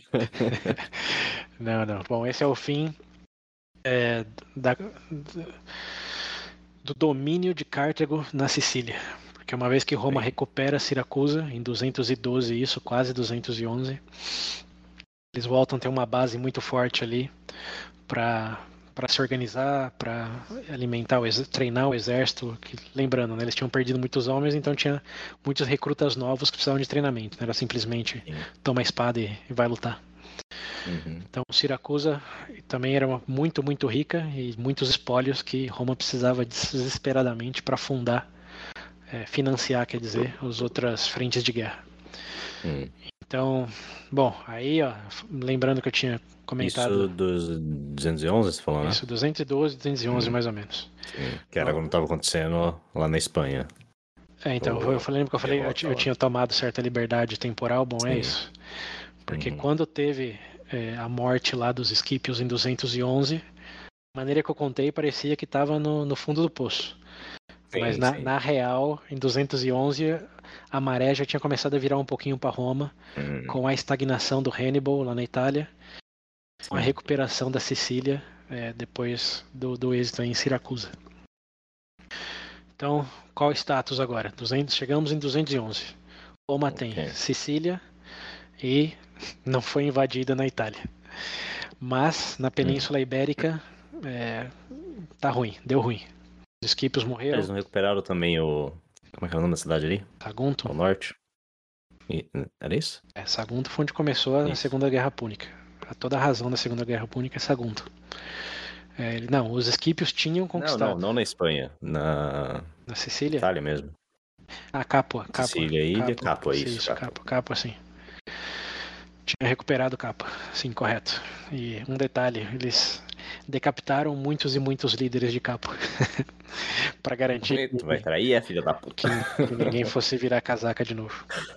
Hum. Bem, então a situação é essa. Efetivo. 211, o jogo meio que começa a virar. Não, não começa a virar ainda, mas dá uma estabilizada, vai. Sim, sim. Porque eles não ganharam nada novo, eles só recuperaram algumas das coisas que tinham perdido. Uhum. E de fato tinha perdido um pouco mais lá na, na Espanha, depois de basicamente cinco anos de entrave lá dos Esquipios, eles perderam tudo. Bem, esse é o status aí, 211, e agora, agora sim, o jogo vai começar a virar para Roma. Hum. É a razão para essa virada aí é o que eu terminei o último episódio falando dele. Lembra do suposto Homem de Ferro aí pro Thanos? Hum, sim. Lembra do. Que era mesmo? Você tinha falado o nome dele. Keep o Filho. Keep o Filho. Keep o Filho. Aquele cara lá que supostamente salvou o pai lá na Batalha do Rio Ticino, uhum. lá na uhum. primeira com Hannibal. Sim. É, e depois também estava na Batalha de Canas, supostamente com 18 anos e conseguiu fugir. Foi um dos poucos que conseguiram fugir. É, oh, já teve seus encontros Sim. já com o Não, primeiro tem que lembrar que ele tá no, no, no Away aí desde criança, basicamente, acompanhando o pai, é, com as legiões romanas, em algo que é muito paralelo à própria história do Hannibal. Lembra como que ele cresceu na guerra com o pai dele? Uhum. Scipio cresceu na guerra também. É, não todo. Bom, ele, ele foi para Espanha também, é verdade, eu lembrei. Ele foi, ele foi com o Scipio pai lá, esteve na Espanha por um bom período também, não sei exatamente quanto. Hum. Mas em 211, depois que o pai dele morreu, ele estava na Itália. E ele, com apenas 26 anos. Ó, oh, mesma idade que o. O Hannibal. É, é. Que o Hannibal. Então, é tanto paralelismo que eu nem sei se é verdade ou não. Como faz, te faz é. suspeitar se é verdade ou não.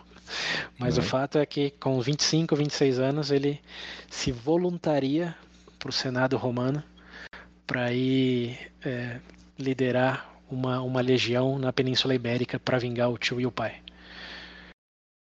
Vamos falar do Esquipio. O contexto dele, primeiro é esse. Nasceu nas, cresceu no, no, campo de guerra, cresceu odiando Foi Hannibal. na guerra, o menino. É, cresceu odiando Hannibal e agora principalmente o irmão dele, Hasdrubal, que matou o pai dele.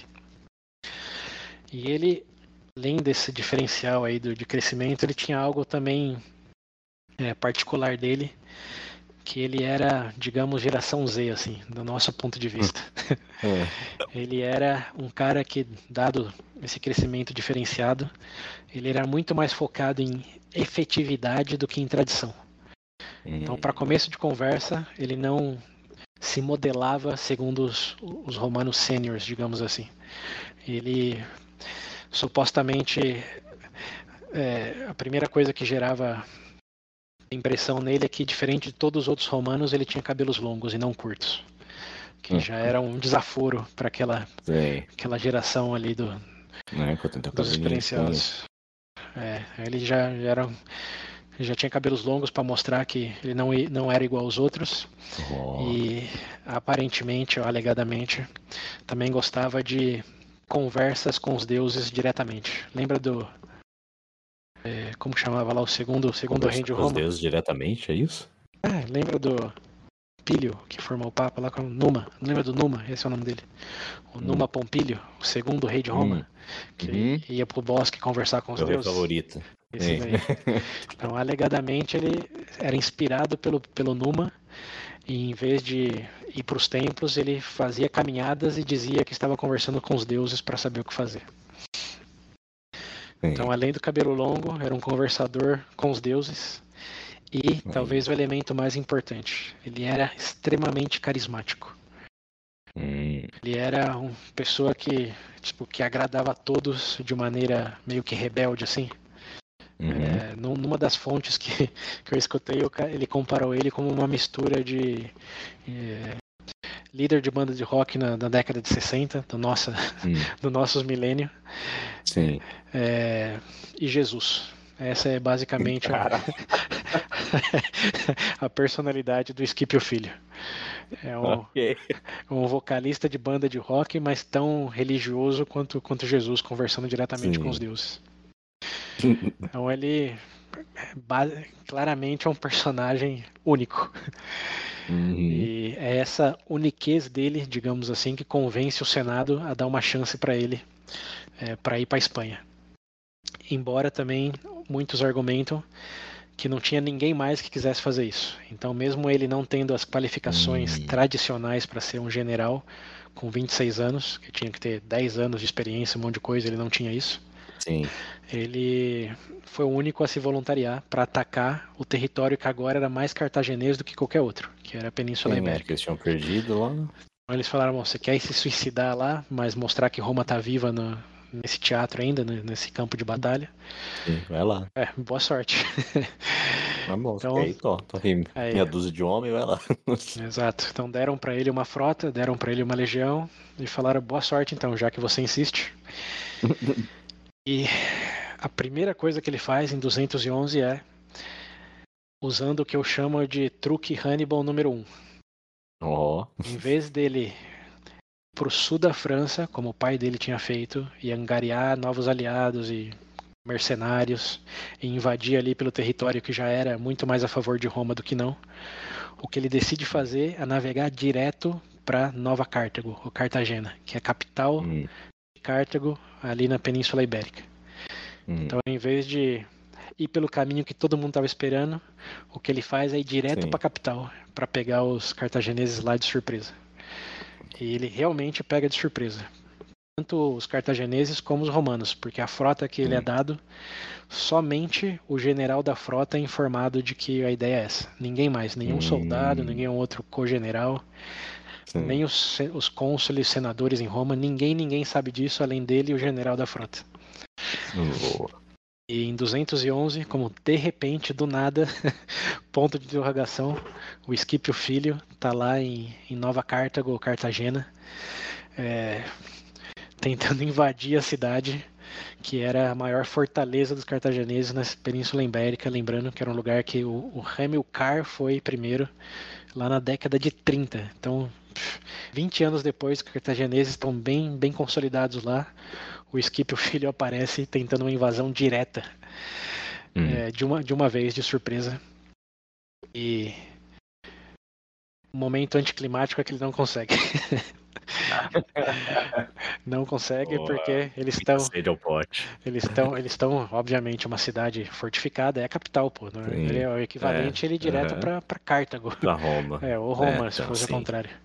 Sim. então ele o, o exército do Hasdrubal não está lá eles estão em campanha para o norte lá do, do território. Mas a cidade quando ele chega com a frota dele, os soldados dele, mais ou menos 40, 50 mil soldados, eles conseguem é, conter ele e ele falha nessa tentativa de simplesmente chegar, entrar como. Sim. É... Sem... Você não. Como é que é? Ninguém simplesmente só entra em Mordor. Isso só. E da mesma forma só entra em, em Nova Cartago. É. Então ele tentou uma, uma coisa surpresa, sem lubrificante assim. Deu mal nesse primeiro dia. Agora, aqui é importante focar nos dias. Como ele realmente Sim. vai no portão, mas bate de cara com o portão, mas ele não perde soldados. Ele simplesmente não consegue entrar e se retira hum. para pensar o que fazer no próximo dia. Ah, então não teve tipo uma batalha assim. Não, ele não, só não. não conseguiu invadir. Então... Eles fecham os portões, protegem as muralhas e ele não consegue penetrar a cidade, que era a ideia dele, penetrar de surpresa. Sim. Bom, não consegue. Muralhas, portão fechado. Embora eles não tenham o exército do Hasdrubal lá, se defendem, ele tem que se retirar é, na noite para pensar o que vai fazer no outro dia, quando, claro, todas as trompetas já foram tocadas aí para o Hasdrubal voltar. É, mas ele estava longe, é, alegadamente três ou quatro dias de distância. Então ele tinha um tempo ali para pensar no que ele queria fazer. Lembrando, ele tinha só 26 anos e era a primeira campanha militar dele como general. Já tinha participado Sim. dos confrontos, mas como soldado. Uhum. Bom, nessa noite, é, aparentemente alguns pessoas descontentas com, com Cartago, porque lembrando, eles tinham chegado conquistando tudo.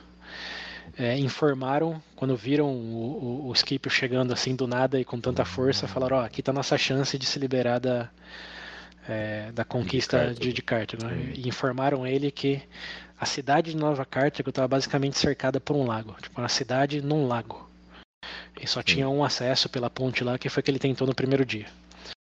Uhum. Mas aí um informante local disse para ele que existia certa hora do dia, vamos dizer, para efeitos dramáticos, quatro e meia da tarde, de que um pedaço desse lago, é, isso eu estou falando lago, mas é, é, na, é, na, costa ali, é na costa da, do sul da Espanha. Uhum. Então, a, a, maré é, hum, é o efeito de é, tinha o efeito de deixar a água, é, deixar a profundidade caminhável. Como tem um momento do dia em Sim. que fica caminhável aquela parte ali do, do lago. Sim. E com essa informação ele decide fazer algo que me lembrou muito o Camilo. Lembra o Camilo? Lá na, contra Veios. Que eles começam a cavar. É, na verdade é um pouco diferente, mas ele cava um túnel no, no, no, numa das muralhas lá de Veios, é, mas enquanto ele faz isso, ele manda um pelotão para pro, os portões frontais. Sim, para distrair, né? Isso, e é isso que o Scipio faz. Ele manda metade do, da legião dele para os portões para falar: estamos aqui de novo, vamos tentar invadir. Enquanto manda outra metade para do, do Lei, onde oh. quatro e meia da tarde eles vão conseguir caminhar pelo lago, que é incaminhável Sim. antes disso. E quando chega esse momento, ele dá o sinal para os soldados é, fazerem essa, essa travessia e milagro, bom, milagrosamente do ponto de vista deles, né? Porque de repente hum. ele virou Moisés, uhum. que tinha água e de repente não tinha tanta água. mas, tá mas o ponto é que não mentiram para eles. Realmente eles conseguiram atravessar o lago caminhando e como toda a defesa estava ocupada com os portões é, de frente, eles conseguiram Sim. pular o muro do lado desse lago aí e entraram na cidade de, de Nova Cartago. E aí uhum. já sabemos o que acontece quando você invade uma é. cidade fortificada. Né?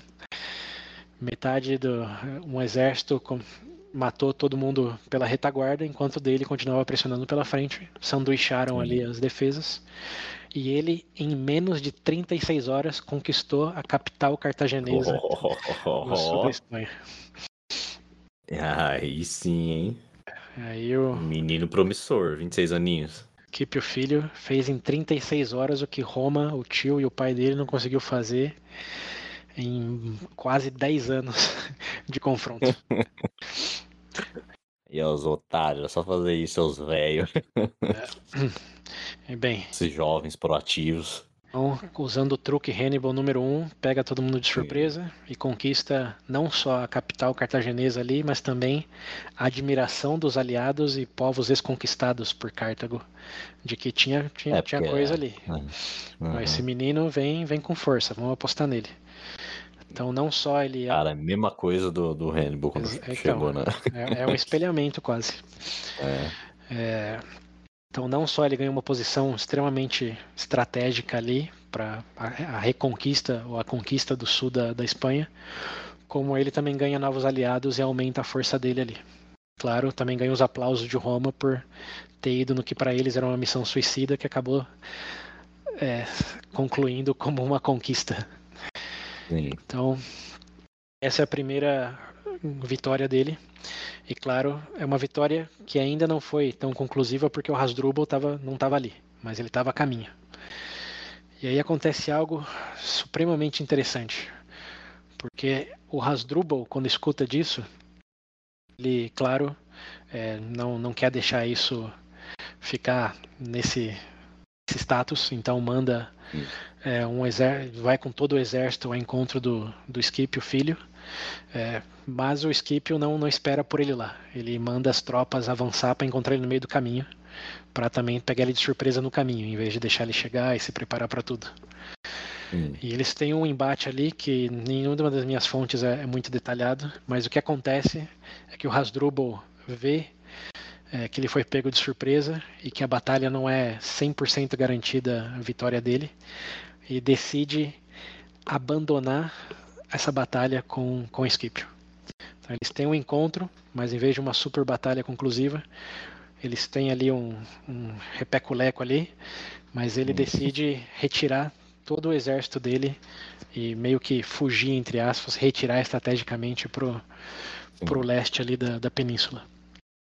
O que, claro, o Scipio não entendeu no primeiro momento, mas depois ficou claro que o Hasdrubal se deu conta que não valia a pena ele tentar brigar de frente com Scipio quando o que dada essa situação aí em 211 que a Sicília já era de volta da Roma e Hannibal não estava tendo muito progresso de que a principal chance deles realmente ganharam de Roma era ele Hasdrubal juntar com o irmão Hannibal na Itália para que ambos com seus exércitos de cada um de 40 50 mil invadissem Roma de uma Tomasse vez. Conta. É, e acabasse Sim. com a.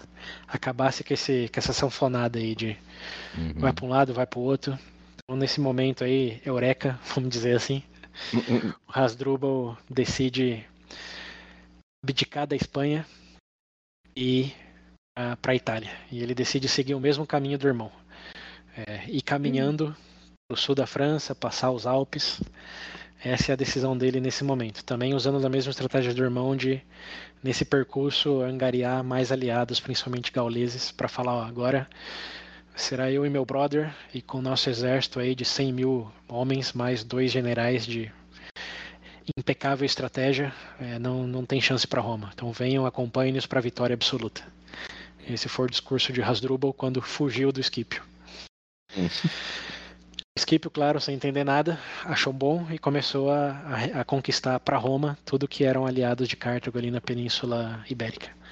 Mas quem não gostou nada disso, absolutamente nada disso, foi o Senado cartaginês, que tinha. Hum, imagino. É, ali tinha, tinha estavam minerando naquela região, é, né? Tinha, tinha as, as, minas de prata ali, que era a favorita deles. Cartago só acorda quando mexe no bolso. Exato. Aí Cartago realmente ficou puto, falou como que esses, esses Hannibal, esses barcos, barcas aí, lembrando o sobrenome, Hannibal Barca e Hasdrubal uhum. Barca, esses barcas aí estão numa missão individual de, de vingança da família deles. Não estão nem aí para Cartago, mas Cartago precisa da Espanha, muito mais do que precisa da Itália. Uhum. Eles mandaram mais 50 mil soldados pro, pro sul da Espanha para bater de frente com, com Scipio. E o Scipio aí realmente vai entrar na maior batalha na vida dele até aquele momento, que é na cidade de Lipa. E isso é, tenho que esclarecer que é um pouco distante desse 210 aí que a gente estava falando. Como eu falei, o, Hasdrubal foi lá tentar encontrar o Hannibal, mas enquanto isso, focando só na Península Ibérica, é, o, o Scipio aí, filho, passou uns três anos é, angariando aliados e foi também o tempo que Cartago demorou para consolidar aí o que eles, na visão deles, seria o ataque final contra o Scipio aí na, na, na região. Então, essa batalha não foi do dia para noite ou de um ano para o outro. Foi três anos depois que ele conquistou Nova Cartago lá e o Hasdrubal foi para Itália. Hum. É, mas bem, como estamos, vamos focar nisso, depois a gente volta para a cronologia. O que acontece aí é que Cartago realmente, lembra em Roma lá na Batalha de Canas? Que eles, foi o maior exército já montado por Roma para hum. acabar com a ameaça do Hannibal. Cartago Sim. fez quase que a mesma coisa, mas pro Scipio filho aí. Mandou mais de 50, 60 mil homens, mais do que eles já tinham lá, para acabar de vez com, com esse pirralho aí que estava tirando as minas de prata deles. E, bom, eles não tinham nenhum general que foi nomeado por nenhuma fonte que, que eu consultei. Então eles não tinham bastante números, mas não tinham muita liderança. É, ele se encontra nessa cidade de Lipa aí em 206. Então em 206 está todo o exército do Scipio versus todo o exército aí de, de Cartago sem a família do Hannibal. E num primeiro momento é, eles meio que se estudam, sempre se encarando em vez de entrando em batalha direto. É, até que Scipio percebe uma coisa, que ele, bom, a primeira coisa que ele percebe é que está em desvantagem, é uma desvantagem quase parecida com a da Batalha de Canas lá. Ele tinha mais ou menos 30 mil homens do lado dele, enquanto Cartago tinha mais, mais de 50. Então não era 2 para 1, mas era quase 1.7 para 1. Hum. E, bom, eles, né, né, nessa, nesse estudo aí que eles fazem um do outro, o Scipio decide montar um acampamento bem na frente deles, e fazer uma formação é, padrão para os romanos naquele momento, que era de colocar as fortalezas ali, os soldados romanos mesmo no centro e os aliados e mercenários nos flancos. Então hum. passam alegadamente três ou quatro dias de que todo dia vira meio que uma tradição. O exército cartaginês forma o exército, o Esquipio forma o exército na frente deles também, e fica um encarando o outro até que no dia seguinte, até que eles vão dormir. Passa três dias nesse, nesse ritual aí. Forma um exército, mas ninguém dá o, o grito para atacar. Então passa um outro dia, essa mesma formação, volta a dormir. Até que no quarto dia, o Skipper decide que vai ser o dia de atacar. E aí ele usa o que eu chamo de truque Hannibal número 2. Hum. ele, em vez de esperar a, a tradição de, de acordar e formar o um exército, ele decide mandar uns pelotões para acordar os soldados cartagineses na madrugada e forçar eles a entrar em formação, sem hum. o preparo padrão. Sim. Você lembra quando isso aconteceu, né? Do lado do Hannibal lá em, no, no Rio hum. Ticino. Sim. É uma batalha, incluso, que alegadamente ele salvou o pai dele, o Skip o pai. Então ele lembra bem do que, do que tinha acontecido naquela, naquela situação. Ele usa exatamente dessa estratégia aí contra os cartagineses. Desperta eles, vamos dizer qualquer coisa aí, 5 da madrugada e força uhum. eles a entrar em, em formação sem, sem café da manhã, sem preparo, basicamente meio grog. E quando eles entram em formação, é, ele não manda os homens dele atacar. Ele faz com que eles esperem até depois do meio-dia para hum. dar qualquer ordem de, de batalha. Então eles já acordaram meio grog e eles faz eles passarem fome, mano. Vai ficar meio-dia aí no sol, no calor, até eh, dar ordem para engajar. E aí já se percebe que a liderança de Cartago também era bem ruim, porque basicamente eles ficaram esperando para ver o que ia acontecer. Certamente com a confiança de que o número era maior, então era basicamente esperar Roma se suicidar. Mas bem, ele espera até depois do meio-dia e quando ele finalmente manda atacar, ele manda atacar não com a formação que ele vinha mostrando faz três dias, senão com a formação de C invertido. E é a mesma que o Hannibal usou, o C invertido. Ah, sim. É, que é o, ele usou na, na, montanha é, lá, né? No... Em Canas. Esse é o truque Hannibal número 3. Ele, ele mostrou para Cartago que a força dele estava no centro. Até que no dia da batalha ele trocou e deixou os mercenários e aliados no centro e a força bruta de Roma mesmo nos flancos. Uhum. Então, como eles já estão meio grog, já estão putos, a hora que ele dá a batalha, eh, o general cartaginês não percebe isso e meio que faz exatamente o que Roma fez lá com Hannibal. Penetra as linhas assim. centrais é, é, e vendo a facilidade com que eles estavam penetrando a linha ali de frente dos romanos, eles fortalecem mais ainda isso. Né? Fala, então vai com tudo, uhum. vamos li liquidar os romanos. Até que, surpresa, surpresa, quando eles estão no meio, quando eles estão já fazendo a linha de frente retroceder, eles olham para os lados, estão a infantaria, digamos, experiente romana. E uhum. são envelopados da mesma maneira de que Hannibal envelopou, envelopou os, os romanos lá em Canas. Olha. E aí o Scipio ganha. Basicamente, aniquila os cartagineses com uma inferioridade numérica, mas usando exatamente a estratégia do Hannibal para fazer exatamente a mesma coisa. O, o menino é o, é o próprio Kakashi. É, o único. O Sharingan, copiando as técnicas de todo mundo. O único diferencial dele aí é que ele teve essa sagacidade de dar a impressão de que ele ia lutar de um jeito e no dia da batalha ele lutou sim, de outro. Sim. Sem falar que ele também juntou as táticas, né? Em vez de só acordar de madrugada, não. Ele acordou de madrugada e mudou a formação mudou no a mesmo tempo. Juntou juntou as duas coisas. Fez um combo aí. Combo Hannibal, truque 2, truque 2, truque 3. Depois de ter aplicado o truque 1, um, que é ter pegado de surpresa. Jovem promissor. Então, realmente. Aí, tá vendo? É alguém que aprende, pelo menos, é, com o inimigo. Era, era, justamente o que ia falar. A gente brinca que Roma não aprende. Skip, o filho, aprendeu. É, então. E não só aprendeu, como melhorou. Melhorou muito as táticas que o Hannibal tinha usado contra eles. Por exemplo, usando duas ao mesmo tempo. Então, com Depois isso... de anos, alguém dando, dando honra para Roma novamente. É. E com isso, Scipio ganha todo o sul da Península Ibérica para Roma. Em 206, lembra que eu falei que o jogo realmente, finalmente começava a virar? Bom, Sim. aí virou. A Espanha é de Roma. O sul da Espanha, melhor dito. Não toda Sim. o que a gente conhece como país, mas todo o sul ali. Uhum. Agora era de Roma e o Scipio, que tinha saído lá sem experiência nenhuma como general aos 26 anos, agora com 30, já tinha conquistado todo um território para os romanos. E Feito que, de novo, 10 anos lá do tio e do, do pai não, não conseguiram.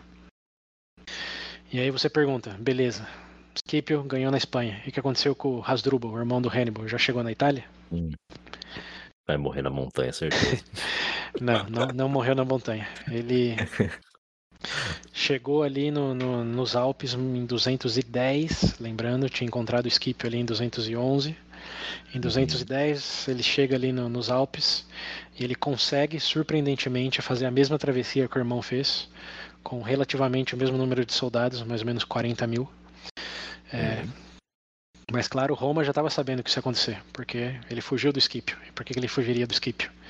E eles Sim, também tinham os contatos deles ali ao longo da, da, da, da França, da, do caminho que eles tinham que fazer. Então, Roma sabia o que estava para acontecer, e aí Roma também fez algo que indica que eles aprenderam a, a pensar mais do que só dar morro em ponta de faca. Hum. Nesse momento tinha, bom, nesse momento, aí, como sempre tinha dois cônsules né, ali principais e o que eles estavam fazendo nesse momento era separar um para conter, usando a estratégia fabiana, o Hannibal lá no sul, com esse vai e vem aí de aliados, Gaius Nero, que estava lá no sul, e tinha outro cujo nome eu não lembro, acho que era Livio alguma coisa, estava no norte, é, justamente se preparando para a chegada do Hasdrubal.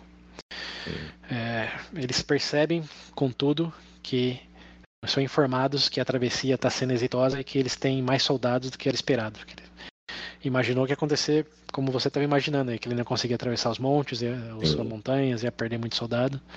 Mas não, né, eles escutam que está vindo bem e vai chegar com mais ou menos 40 mil homens. E quando eles chegarem, pode ser que os gauleses que já estão ali também se, se alinhem a eles. Então Roma é, se dá conta de que a história vai se repetir. E aí eles fazem o que o Scipio fez da primeira vez, mas proativamente. Em vez de tentar brigar com o Hasdrubal, perder e chamar reforços do sul, o que Roma decide fazer é já levar as legiões do sul, que está lá com o Gaius Nero, para o norte, para que quando Hasdrubal chegasse, em vez de ele encontrar é, metade das legiões romanas, que era basicamente 40 mil soldados também, eles iam encontrar o dobro, 80 mil, que eram as duas legiões completas. Só que para isso eles não podiam dar pinta pro Hannibal de que ele não estava com, uma, com uma legião ali é, escoltando ele, digamos assim. Então eles usam do artefato de manter uma rotina, assim como o Skip tinha feito lá de três dias sempre mostrando uma coisa. Os romanos Sim. decidiram fazer troca de guardas e manter o acampamento sempre com, com tochas e, e barulho, vamos dizer assim. Hum. Enquanto na surdina da madrugada, 90% dos soldados foram para em direção ao norte da Itália e caminharam hum. cerca de 400, 500 quilômetros em apenas cinco dias. todos os 30, 40 mil soldados. Enquanto Hannibal, que estava vendo ali, era só o exército ativo, trocas de guarda sempre no mesmo horário, como não, não uhum. levantou bandeira nenhuma é, naquele momento. Né? Essa é, é Roma tinha, tinha, muitos riscos aí, que o primeiro era o Hannibal se dar conta e aí acabar é. com o que tinha e talvez até tentar ir direto para Roma. E a outra era eles não conseguirem chegar a tempo e ter essa batalha aí que o Hasdrubal tinha chances fortes de, de, ganhar. Ou de algo acontecer no caminho também, né? Porque vai saber, você tem que caminhar cinco dias com 40 mil homens. Hum. Mas Roma fez essa aposta. E é, incrivelmente deu certo. Os, os romanos do sul chegaram lá em tempo. Chegaram tão em tempo que o próprio Hasdrubal, com também os scouts lá que eles mandam para ver a situação antes de chegar, descobriu que os romanos tinham o dobro dos soldados que ele esperava encontrar ao chegar ali no, no norte da Itália.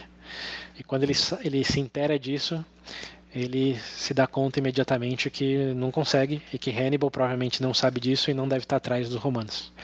Então ele decidiu fazer uma retirada estratégica antes mesmo de, de pisar no norte da Itália ali. Só que os romanos se interam disso, em vez de simplesmente falar vai com Deus, como eles já estão todo mundo ali, os 80 mil soldados, eles decidem dar perseguição ao Hasdrubal. Né? E nessa perseguição estão atravessando os Alpes, né? Sim, é, é então, então. no caminho de volta. Então, então o Hasdrubal tem uma desvantagem aí enorme. E uma das maiores delas não é nem o próprio Alpes, senão que os rios que estão ali. E tem um rio ali que eu também não vou lembrar o nome, mas é um rio que eles têm que atravessar. Enquanto Hannibal demora né, para levar os 40 mil soldados deles para atravessar o rio, é, Roma chega nesse momento da travessia.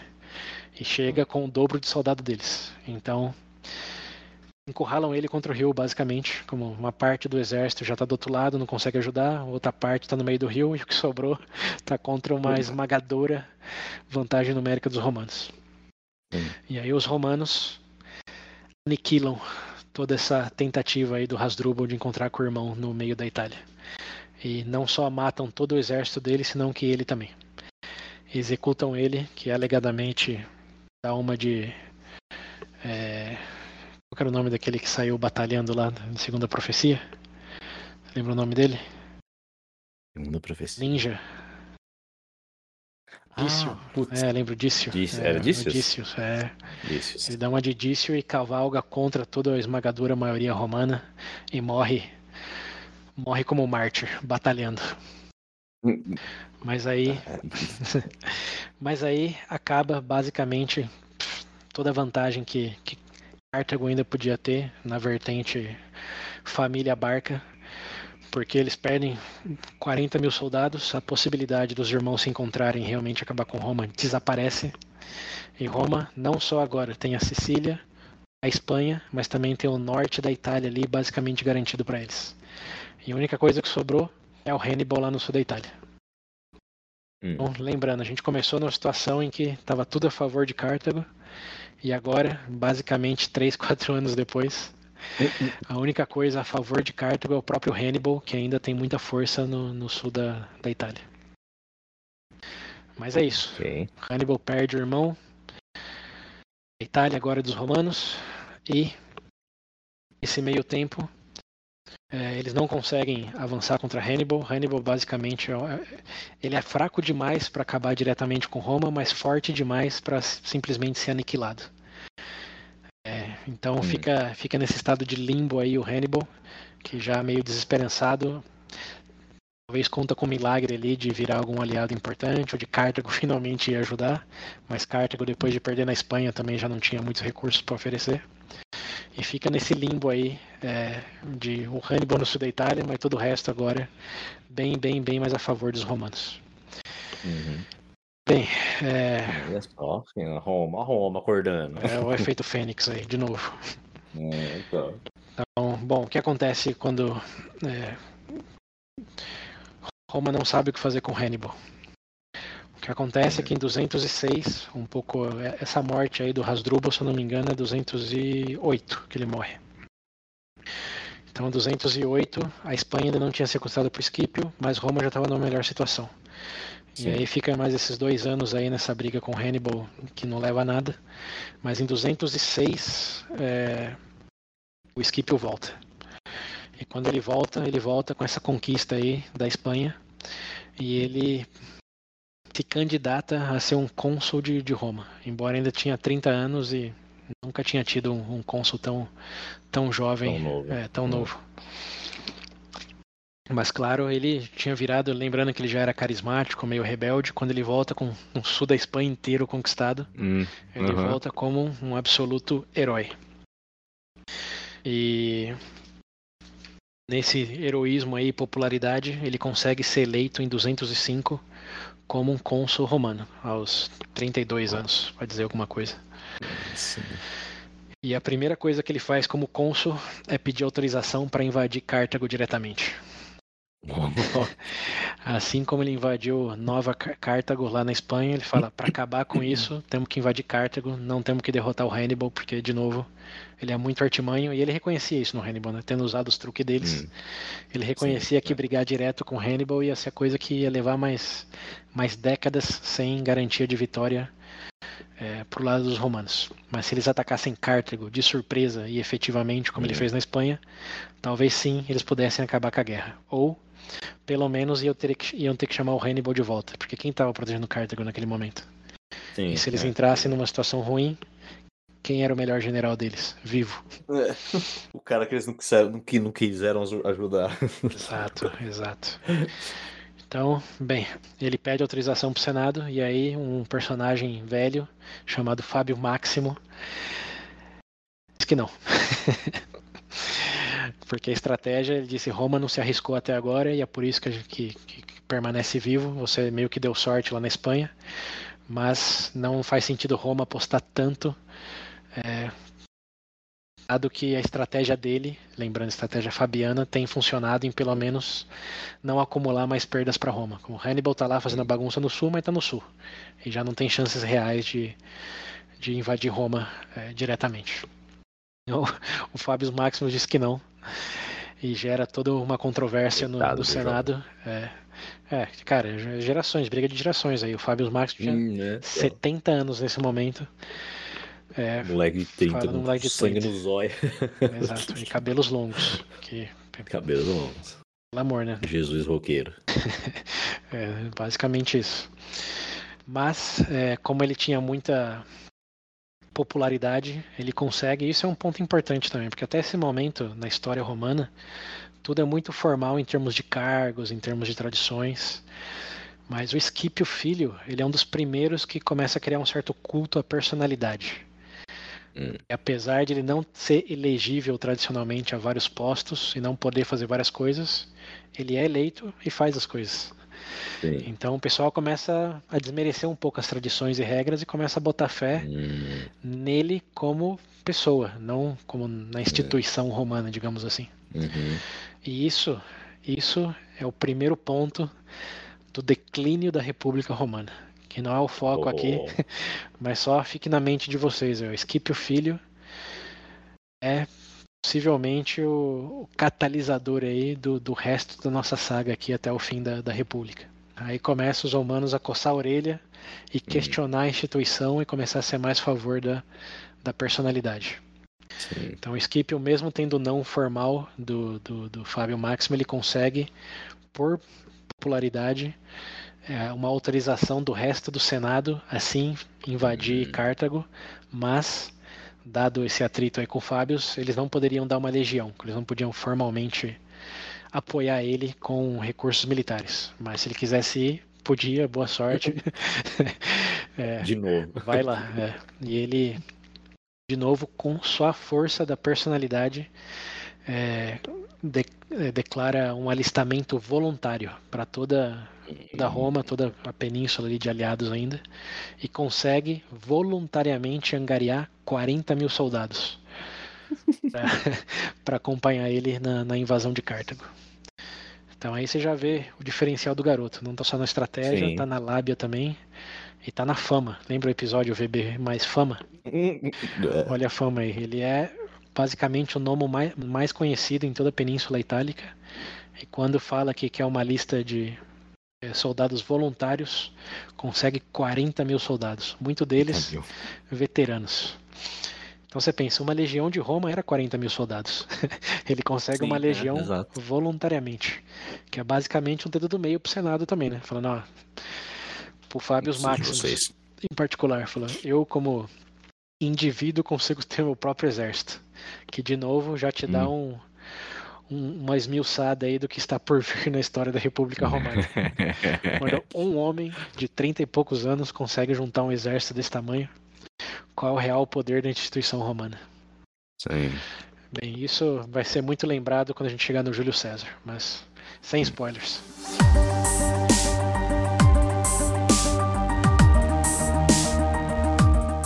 Bem, então Scipio, né, autorização aí do Senado, 40 mil voluntários, decide partir para norte da África.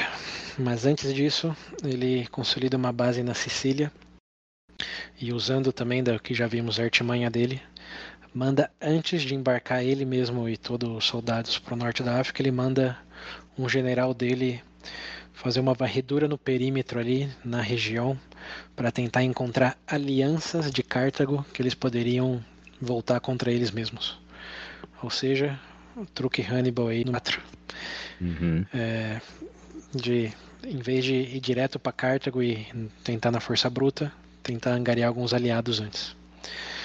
E isso basicamente toma quase um ano, no qual esse general dele é, encontra um príncipe exilado de uma região é, da Numida, lembrando que é da cavalaria lá, e consegue convencer ele a fazer uma aliança com Roma, porque se Roma ganhar de Cartago, é, os Numidas, que lembrando eram meio que mercenários, meio que cliente-estado do, do Cartago, seriam livres e o Scipio prometeria toda a região que era de Cartago para controle absoluto e independente deles. Então, aí já começa um pouco do, da batalha final, digamos, o real endgame da Segunda Guerra Púnicas. O Scipio está lá na Sicília, consolidando o exército, treinando o exército, enquanto que o general está lá é, formando alianças na, no norte da África e com ninguém menos do que um dos chefes da cavalaria numida. Então, começa bem os planos do Scipio. Enquanto isso, nunca se esqueçam, tem o Hannibal ainda fazendo a bagunça dele lá no sul da Itália, mas infelizmente para ele, sem nenhuma conquista ou reviravolta notável, tá simplesmente cozinhando lá. Assim como o pai Parado, dele, Hamilcar, tinha ficado na, na Sicília. É verdade, é. Faz 40 anos já. Então, triste pro, pro Hannibal, bom pro Scipio, Scipio filho. E bem, em 203, é, o Scipio finalmente embarca pro, pro norte africano e tem no seu poder aí mais ou menos 35 mil homens e 5 mil cavaleiros. Tudo galera voluntária. Tudo voluntário, é. Nada do oficialmente do Senado Romano. E começa a marchar não em direção a Cartago, como eu disse, senão que para cidades aí mais do interior. E já no primeiro confronto, é na cidade de Utica, que fica mais ou menos 70. É, 70 não, perdão. Fica mais ou menos mais de 100 quilômetros de Cartago mas é uma cidade importante como um, na rota de suprimentos para Cartago, assim como Capo era importante para Roma, Útica era importante para Cartago nessa questão de suprimentos, na cadeia de suprimentos. Então, Scipio mais uma vez, seguindo os ensinamentos do Hannibal, vai para lá em vez de para Cartago diretamente. E lá Cartago, bom, claro, já é, sabendo dessa ambição romana, prepara o segundo maior exército deles. O primeiro tinha sido lá contra o próprio Scipio na Ibia, era o nome da cidade. Nossa, lutei tanto para lembrar e já esqueci. Acho que é isso mesmo. Ilipa, Ilipa. Isso. Ilipa, é. Então, primeiro falar em Ilipa e agora em Útica, já com os aliados ali no norte da África, eles conseguem angariar 70 mil soldados, entre eles cavaleiros para confrontar o, o Scipio. Lembrando, o Scipio estava com 40 mil, então Sim. 70 para 40, uma real desvantagem. Uhum. Mas, pô, eles estão no norte da África, estão do lado, Cartago não poupa despesas e manda tudo que tinha naquele momento para ir lá aniquilar o Scipio. E o Scipio aí faz algo bem interessante. Ele nota a diferença, sabe que está em território inimigo, embora esteja buscando mudar alianças, ele está em um lugar que Roma nunca costumou estar. Uhum. E Cartago tinha um poderio ali fazia séculos, não era uma coisa tipo Roma dos últimos 3, 5 décadas, né? Então era algo bem uhum. mais enraizado. Então, quando ele vê o exército de 70 mil homens de, de Cartago, ele manda emissários para propor, propor acordo de paz. e aí temos, como eu disse, bem interessantemente, Roma com o seu maior personagem até agora nessas guerras aí, que é o Esquipio, propondo paz com Cartago, já no norte da África. O que, que você acha disso? Não, ele tá lá com seus voluntários, certo? Ah, e tem os 70 mil do rival. Car Cartago tem, isso. Cartago Car 70, sim, Cartago tem 40. Ok. Então ele manda o cara, manda um... Emissários é, pra... Um, fazer um tratado, certo? Tratado de paz, sim, com Cartago. Hum. Hum, eu não sei o que ele tá planejando. Vamos, vamos Dá a impressão fazer... que ele se assustou mas eu não acredito que seja isso, porque ele já esteve meio que em desvantagem antes, não? Então. Não sei o que ele tá planejando, não. Ele vai ter que tirar uma de. Mais uma Hamilton da. Hamilton não, caralho. Hannibal. Mais uma Hannibal da, da, da, da cartola. Então, na verdade, nesse daí ele eu diria até supera o Hannibal. Ó. Oh. Porque, bom, claramente Roma não vai fazer tratado de paz. Isso Sim, é, claro. É, é Nunca. Fora. Nem então, quando tá em maior desvantagem eles fazem, imagina. Nem quando o inimigo tá na porta, né? Imagina eles é. estando na porta do inimigo. Exato. Mas ele usa isso para basicamente ganhar tempo e dar impressão para Cartago de exatamente o que você falou, de que ele se assustou, reconhece hum. que cometeu um erro, ainda é jovem, inexperiente, relativamente falando. Então ele joga essa cartada aí. Nossa, erro meu, não estava preparado para isso. Vamos conversar. Hum. Enquanto essas conversas de paz estão rolando, ele manda todo o exército dele na surdina da madrugada incendiar o acampamento cartaginês. Então, claro, o exército não está em alerta, porque alegadamente está em conversa de tratado de paz. E de repente, às três da madruga de uma terça-feira, para dizer alguma coisa, está o exército inteiro pegando fogo. E o Scipio mandou o exército dele ficar nas saídas do acampamento. Hum. E aí, quem não morreu queimado, morreu executado pelos romanos. É e ele, sem perder nenhum soldado romano, aniquilou os 70 mil homens 70 cartagineses. Mil. É, cartagineses e mercenários, a grande maioria mercenários. Churrascão, ar livre. Então, assim como em Canas, 70 mil, mas agora de Carthage, vieram a perecer. Mas nas mãos do Scipio, que eu acho que foi, como eu falei, talvez até melhor do que o Hannibal, mas melhor no sentido efetivo, não sei no sentido on, porque foi uma pegadinha do malandro, né? Uhum. Foi. Tô com medo, socorro. É, tacou fogo no acampamento. O Hannibal, acho que ainda tinha algo mais tradicional de, não, vamos entrar em formação, fazer armadilha, Hello. mas. Tá. O Hannibal, como eu tava comentando, era algo mais cara a cara, né? Como... O Skip aí meio que atirou pelas costas. Também desvantagem, né? Tinha que procurar alguma vantagem. Foi, foi, talvez não tenha sido honroso, mas foi efetivo. Exato. E lembrando, o Scipio não honrava muito tradições, então já está bem em linha com, é, com a personalidade sim. dele. Exato. Se Hannibal era o consagrado. Em Roma também, né? É é ela tem honra quando, quando convém, né? É, exato. Quando é para ganhar, vale, vale golpe é, baixo. Então. Chute entre as pernas, para Roma ok, em momento de. Quando Bem, nesse caso foi, foi, o que aconteceu. O Scipio aí basicamente aniquilou as forças cartaginesas e dos aliados e com isso, assim como Hannibal, conseguiu a aliança aí do é, de, de mais povos no norte da África. E numa segunda batalha que Cartago aí entrou em modo pânico, também começou a pagar o dobro para todo mundo que ajudasse, mais do que tinha sobrado de homens saudáveis na cidade. Mandou todo o resto para encontrar com, com o Scipio, ali próximo dessa cidade de Útica. Mas o Scipio, e aqui não tem muitos detalhes, infelizmente, é, novamente conseguiu é, usar desses novos aliados dele, que já eram a cavalaria, cavalaria da Numídia, para flanquear os, os cartagineses e basicamente acabar com, com o resto do resto que eles tinham ali no norte da África. Então, um pouco semanas depois dele chegar no norte da África, já tinha ganhado duas importantes batalhas e dizimado tudo que era resistência cartaginesa, além de, e essa cereja no bolo, lembra do príncipe que tinha sido exilado das regiões numidas? Ele cedeu. É, o Messi Messissana, acho que é o nome dele. Que eu falei que o general do Esquipio passou um ano lá no norte da África. Hum, sim. Então, com essa vitória em Utica e na, nessas planícies aí perto de Utica, o Esquipio deu para esse príncipe exilado aí da região o poder para ele. Hum. Ou seja, agora quem tinha quase o controle total da cavalaria no mídia não era Cartago, senão que Roma. aí é o jogo virou quase que 100%. É, então, era o forte dos caras.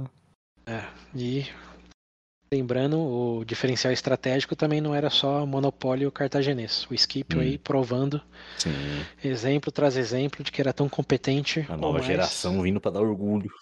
É, tudo bem que estava fazendo um, um, copiar e colar ali em muitas coisas, mas efetivamente e mais com maestria, né? Que só copiar qualquer consegue, agora copiar com efetividade. Sim, e até melhorar. Exato. Aí está o elemento Scipio. Hum. Bem, é, nesse momento, então, em 202, lembrando, ele tinha embarcado para Cartago em 203. Em 202, depois desses dois grandes confrontos, Cartago é, pede pinico e faz o que o Scipio e o Senado na esperança de que eles iam fazer.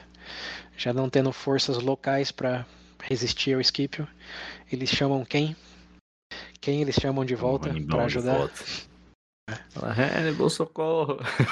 E aí sim, pede pinico, é, pede perdão por não ter mandado ajuda pro Hannibal e vai lá pedir ajuda de ninguém menos do que ele mesmo. Do que o Hannibal. Se fosse o Hannibal, não ia. O Hannibal, o Hannibal aí, bom, não sei se feliz ou infelizmente, mas ele era um cara da velha geração, muito tradicional. Ele hum. era um hum. empregado de Cartago, não um hum. imperador de Cartago. Então, Sim. ele também sabia que se ele não fosse, Roma basicamente ia invadir Cartago, né? E o que, que ia acontecer com ele? Uma vez que Roma tivesse é. conquistado tudo. Então ele, ele vai, vai meio a contragosto, vai certamente desmotivado, porque pensa bem, 16 anos com ele lá na Itália, e ele tem que voltar às pressas para Cartago sem ter consolidado nenhuma hum. verdadeira conquista lá na Itália. Porque, hum. claro, uma vez que ele tivesse partido da Itália, os romanos iam lá e iam é, pegar de volta o que era dele. de volta de tudo, né? 16 sabia... anos jogando lixo. Exato. É, é bem triste imaginar o Hannibal nesse momento embarcando no navio de volta para Cartago para ter a última esperança deles. Coitado, indo embora, assim, olhando imagino terra, que ele... as terras sumindo ao fundo, assim. Imagino que ele, que ele pensou no, no Pirro. que, embora é, tenha tido, digamos, outros problemas, né? É. Mas a resolução é a mesma. O Pirro passou um mau tempo lá na península e voltou para a Grécia, para a região grega ali, sem nada. nada. Nesse momento, o nosso grande general, brilhante estrategista Hannibal, estava voltando também sem nada. Porra.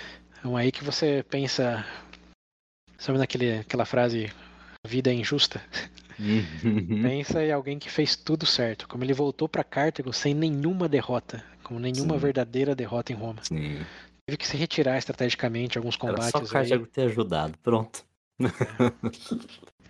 É. ou ter tido mais aliados também, né? Também teve circunstâncias hum, lá é. de Roma ter feito uma boa aliança com cidades chaves, etc. Mas ele fez tudo na letra, assim, do, do livro, digamos, de coisas que devem ser feitas. Ele fez tudo perfeitinho, bonitinho, e no final não deu. E talvez essa seja a maior lição dessa história, ouvintes. Vocês podem fazer tudo certinho, serem estratégicos, inteligentes, mas as forças das circunstâncias sempre vão é pesar é mais.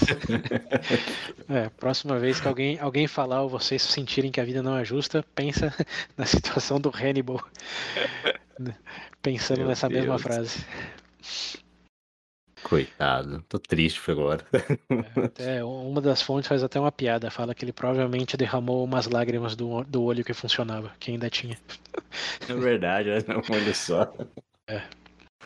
Desse único olho, seguramente derrama... algumas lágrimas foram derramadas. Meu Deus, pobre. Enfim, ainda, ainda tem chão. Hannibal é, é a última esperança real de Cartago, volta e lá ele consegue de novo no desespero alguns recursos que ainda estavam lá, que infelizmente ainda eram é, mercenários mal treinados e mercenários né, não estavam defendendo Cartago como cidade. Hum.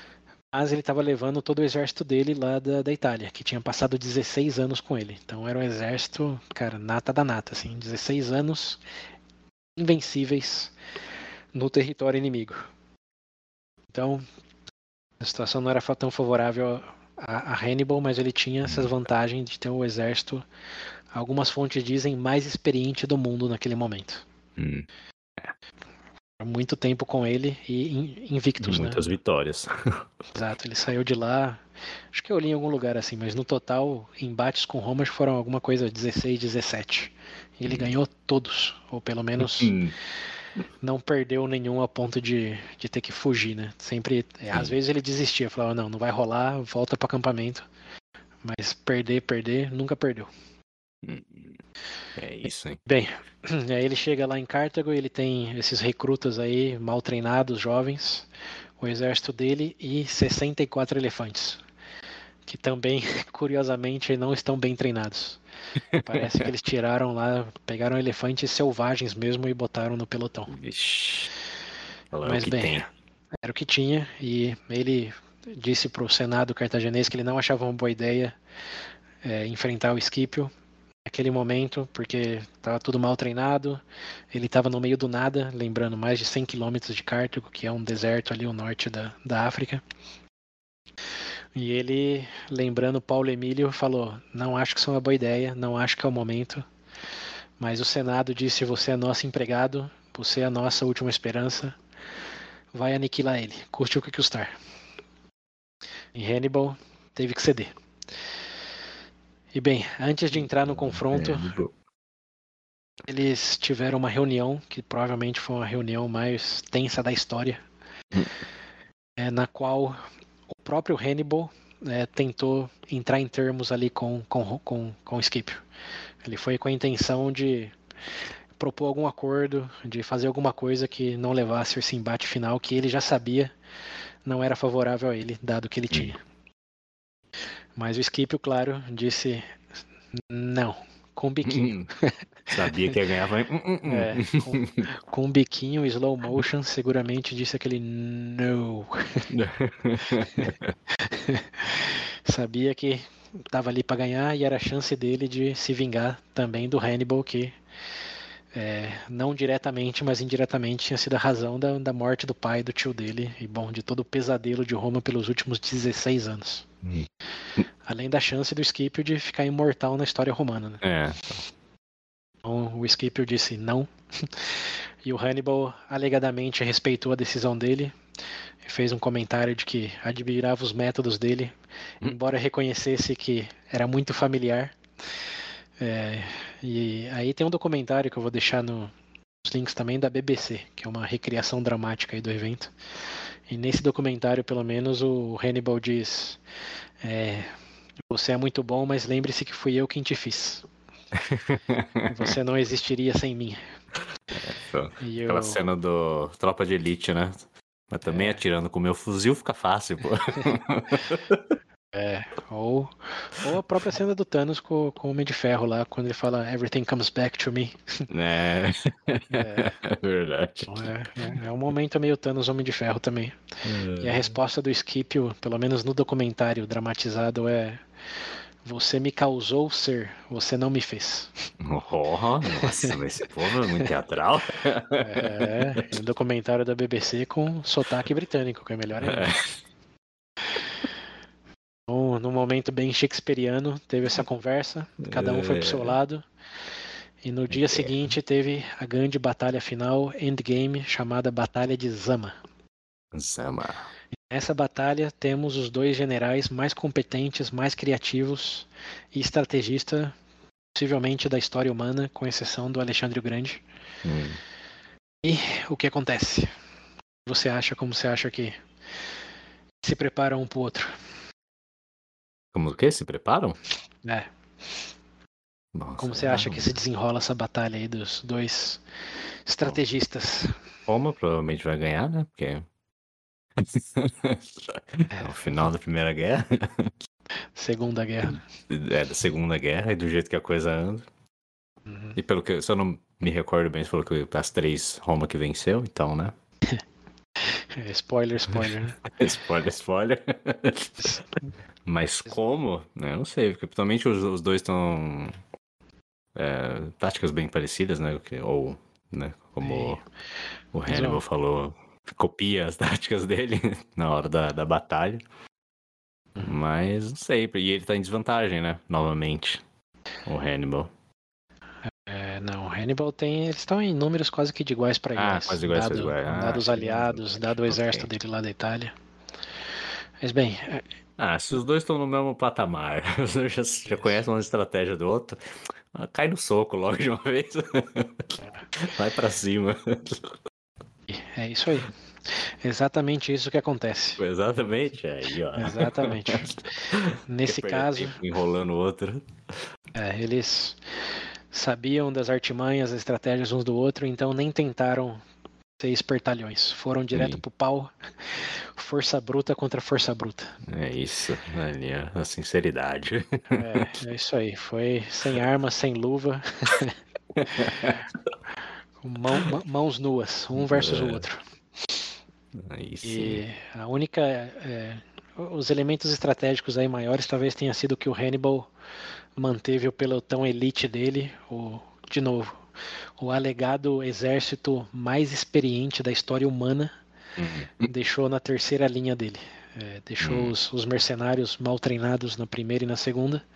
Ok. E o- os últimos, é, na terceira linha, o- os experts, digamos assim. Que a ideia primeiro era evitar a fuga dos primeiros, como vai estar ali os, os anciões falando, ah, ah, por aqui você não passa. Assim como era os triares lá em Roma. Sim, É, e isso que eu também- falar, que Roma era esse esquema, né? Era os mais fracos, depois a outra linha e os mais experientes no, no último. É, e também uma questão de se os mercenários aliados dessem sorte conseguisse penetrar um pouco a linha de frente romana, os romanos iam estar cansados e chuta quem que não ia estar descansado e pronto para executar o que tinha sobrado. É, os Era o- experientes, Os elites os ali. veteranos. Ah, Os, os 10 mais. E, bom, essa foi a estratégia do Hannibal. A Uhum. estratégia do Scipio foi usar a formação manipular, mas em vez de fazer uma, é, uma formação de tabuleiro de, de xadrez ou de damas, ele decidiu enfileirar né, esses pelotões, tendo como co- corredores entre eles. Então ele tem linhas paralelas, entenda da formação lá de, de xadrez. E ele faz isso, mas colocando os velitas lá, os jovens na linha de frente, tampando essa visibilidade do Hannibal, de que ele eh, ele estava em fileiras em vez de eh, em xadrez. Ah, sim. Ele faz isso porque ele prevê que os lembrando Hannibal agora tem elefantes, depois de 20 anos sem elefantes, agora ele tem elefantes. Uhum. E ele prevê que o Hannibal vai soltar os elefantes na linha de frente, como até o Xantipo tinha falado lá, é o que faz mais sentido, porque que você vai deixar Sim. elefante atrás. E exatamente isso que o Hannibal faz. Ele manda os 64 elefantes para essa linha que ele vê 64 elefantes, meu é, Deus. na linha de frente dele que está consolidada. E quando os elefantes começam a atacar, os velitas é, se retiram e ficam essas fileiras. É, que os elefantes, claro, como elefantes, preferem correr contra um, um espaço aberto do que contra uma muralha de Uhum, lanças. sim. E ainda são Que- os que não eram que- treinados, né? Eles... É, exato, que tinha elefantes selvagens. Então, o Scipio aí, é, talvez no único momento de, conseguir superar o Hannibal no, na, hum. na, batalha, os elefantes passam pelas fileiras sem causar alvoroço nenhum. é, e os selvagens, quando eles começam a atacar lança, porque os elefantes são flanqueados. Né? Uma vez que eles entram na fileira, vem lança de Sim. tudo que é lado. Ah. Eles voltam afuguentados para o lado de, de Cartago e alegadamente os elefantes é, destroem um pouco da cavalaria cartaginesa nessa fuga aí inesperada. Hum, então aí o Hannibal já começa, já começa a dar ruim, já perdeu a cavalaria, perdeu os oh, elefantes. E os romanos, lembrando, têm o suporte da cavalaria no mid agora. Então os romanos mandam um grande, grande pelotão da cavalaria no flanco do, dos cartagineses, a cavalaria deles, e é, Surpreendentemente, aí no momento reviravolta Hannibal, a cavalaria do Hannibal retrocede. Então a, a cavalaria de Roma vai em perseguição da cavalaria é, Roma, cartaginesa, que também é numida, mas é menor e está na base da do é, de, de, são mercenários, é basicamente sim, sim. isso. E aí só fica então no campo de batalha as infantarias. E a infantaria romana bate de frente com esses aliados e soldados fracos do, do Hannibal e conseguem avançar sem muita dificuldade com uhum. deles. Mas quando chega na terceira linha, aí o jogo vira. Porque era realmente o que Hannibal estava esperando. Eles se cansarem ali com as duas primeiras e chegou na terceira, aí que o jogo começa de verdade. E aí a, a, a linha, a terceira linha do Hannibal começa a, a ganhar vantagem sobre os romanos, como soldados uhum. aí experts viram o jogo pro lado do Hannibal e começa a matar muitos e muitos soldados do Scipio. Sim. E nesse momento você pensa, pô, Hannibal vai virar o jogo. Hum. E realmente ele tinha fortíssima, fortíssimas chances de ganhar do Scipio se tudo continuasse exatamente dessa maneira como ele previu. Hum. De mandar a cavalaria lá para os cofundó dos Judas Sim. e usar a terceira linha de infantaria dele contra a romana. Aí o Hannibal de novo já tá na vantagem. Hannibal's Sim. winning. e tá, tá para ganhar. Até que ele olha para trás e chuta quem ah, aparece. A cavalaria voltou. A cavalaria voltou. E não voltou porque ganhou. Voltou porque eles percebem que eles estão sendo levados para fora do campo de batalha. Hum. Eles estão retrocedendo para realmente tirar eles do campo da batalha, não porque eles estão fugindo. Então eles se dão conta disso e deixa deixa eles lá. a cavalaria cartaginesa embora. Falar, você quer fugir, foge. Ok, vai. E volta pro campo de batalha. E quando eles voltam, eles voltam na retaguarda da terceira linha do Hannibal, que era a única que tinha sobrado. Ah. E aí o Hannibal é sanduichado. Não, Hannibal. Hannibal é sanduichado e perde, curiosamente, exatamente na mesma estratégia que ele usou lá na tribo da França, lá na primeira batalha contra o Sim. pai do Scipio uhum. que é sanduichando o exército com a cavalaria numida. E aí Cartago perde. Uhum. Hannibal não é morto, importante ah. dizer isso, ele não é morto. Ele é, é sanduichado. Ele é sanduichado, mas ele não morre, ele simplesmente se rende. Diz, ok, vocês ganharam, não precisa exterminar, é, não precisa disso. Ele se rendeu, basicamente se rendeu. Uhum. E Nesse momento, o Scipio, que eu estou se referindo até agora como Scipio, Scipio Filho, nesse momento o Scipio ganha um cognato, que é aquele segundo nome que tinha lá em Roma, lembra do, do, do, do Publicola, é, do... Publicola, que tem, que tem um filme lá, o Coriolanos. Uhum. Nesse momento, o Scipio deixa de ser só Scipio e vira Scipio Africanos. ou Conquistador da África. Oh, esse... Quantos aninhos? Trinta e pouco, né? É, trinta e pouco, quase quarenta. Aí sim. Ele passa a ser o terceiro maior herói de Roma, depois do Rômulus e do Camilão. Talvez. Depois do fundador. Depois do fundador, do cofundador, sim. Ele aniquilou a ameaça cartaginesa. Hannibal, o maior pesadelo de Roma, foi derrotado. Oh. Mas falou então, que não morreu, não? Não morreu. Aí, bom, eles entram em, em, um, em termos, mas claro, aí Roma podia impor o que eles quisessem. E foi o que Roma fez, né? Não surpreendentemente. Lá vai esse termo louco de novo. É, eles colocaram alguns termos. Eu vou passar os principais para você aqui. Hum. O primeiro deles é que Cartago tinha que abrir mão de todo o território que eles ainda tinham fora da, é, África do, da, do, norte da África ali. Então, todas as territórios de ilhas do Mediterrâneo que eles tinham recuperado lá no sul da Itália, tudo agora era de Roma. Cartago já não tinha okay. território nenhum fora do norte africano. É, no segundo termo foi de que eles não formariam nenhuma frota ou exército enquanto tivessem nesse tratado com Roma. Então, tudo que eles uhum. tinham ia ser cedido para Roma e não ia poder formar nada novo, enquanto aí o terceiro termo eles não pagassem 10 mil talentos lá, que pff, milhões e milhões de dólares hoje, uhum. para Roma nos próximos 50 anos. Além disso, eles iam liberar todos os prisioneiros romanos é, e não iam entrar hum. em nem, confronto nem com os próprios vizinhos sem uma aprovação explícita de Roma. Caralho. Isso é meu agora? E, Fazer o que a, eu quiser. A, além de tudo isso, é, eles tiveram que aceitar que os territórios lá do norte da África seriam o povo numida, não seriam mais deles. Hum. Basicamente, o Roma falou. É o pessoal da cavalaria lá, né? É, os Numidas. Agora o Missimina lá, que era o desertor. O, rei, que, o príncipezinho o lá. O príncipe virou rei de todo o território do norte da África ali, que por séculos tinha sido de Cartago. E com isso, o que sobrou de Cartago, né? Não podia ter mais exército, não podia ter mais território, não podia nem brigar no próprio território sem explícita aprovação de Roma. É, vai lá pro seu comércio lá, vai.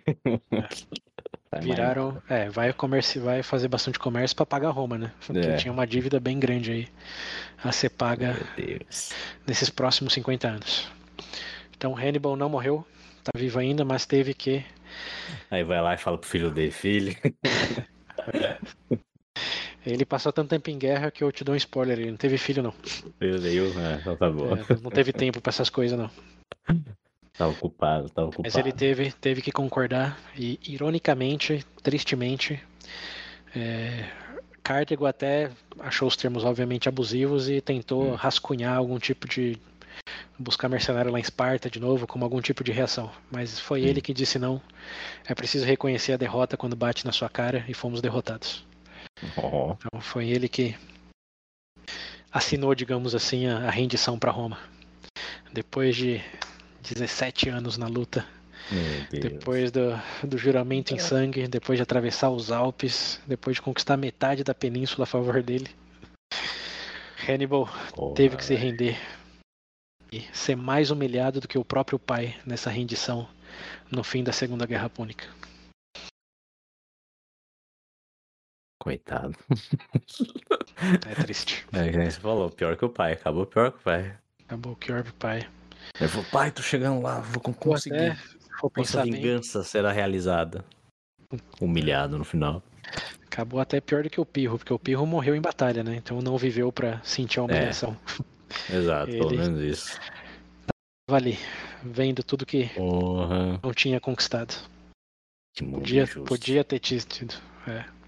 Injustiça é a palavra que define o fim da, desse arco aqui. E terminou tão bem para ele, né? Como mérito, vitória, estratégia. Ah, então. E termina com injustiça, humilhação, abandono. Nossa, Cartago tem mais que se fuder mesmo. É. Só ter ajudado, cara. Pois é, mas foram ambiciosos, né? E aí, ó, o barato é. saindo caro de novo. De novo. De novo, o barato saiu caro. E que caro, hein? Porque nesse momento, não só eles perderam tudo que já não tinham, mas também Roma se consolidou como absoluto poder do Mediterrâneo. Hum. Não tinha o que discutir. Antes, Cartago, mesmo depois da Primeira Guerra Púnica, eles ainda tinham todo o território do norte da África grandes, né? e foram lá para Ibéria, né, para Espanha. Agora não tinha mais nada, nem território do norte da África, nem Espanha, nem ilhas. Cartago era só uma cidade. O que era de Espanha ficou lá, Roma. Espanha, ou ficou para Roma também? Não existia Espanha nesse momento. É Roma. Ah, não, é, não, sim, mas alguém vivia lá. Assim, tinha, tinha as, tribos, as, tribos, ibéricas e celtas no norte da Espanha. Hum. Mas todo o sul da Península Ibérica, o sul da Espanha, era, era, era de Roma, depois da vitória hum. do Esquipio lá. O Esquipio Africanos. Temos que lembrar hum. que agora esse é o nome dele. O, na shortlist aí de maiores heróis, certamente. Bom, aí se for o maior deles, quem vai dizer, né? Porque o Rômulo fundou e o Camilus hum. manteve é. vivo. Mas uh, ele tá no, no, no, panteão do panteão, digamos assim. É, ele evitou que fosse destruído, né? Então... ele revirou o jogo para Roma, né? Basicamente, é. o jogo para Roma contra o maior pesadelo até então. Então, Scipio Africanos aí entra no panteão dos panteões, salvou Roma de desastre total, derrotou o maior inimigo de todos os tempos. E aqui eu dou spoiler, não teve nenhum que se aproximou da ameaça do Hannibal, nenhum. Não, teve outras tretas aí, mas é, porque eu sempre, muito mais internas. Comentei na, acho que até comentei no episódio passado, né? sempre que eu pesquiso alguma coisa assim do, do Hannibal, sempre é o maior inimigo de Roma, a maior ameaça de Roma, o homem que botava é. medo em Roma, é sempre essas coisas assim. É isso aí. É. E o Scipio Africanos foi quem o derrotou e derrotou quase que dançando em cima.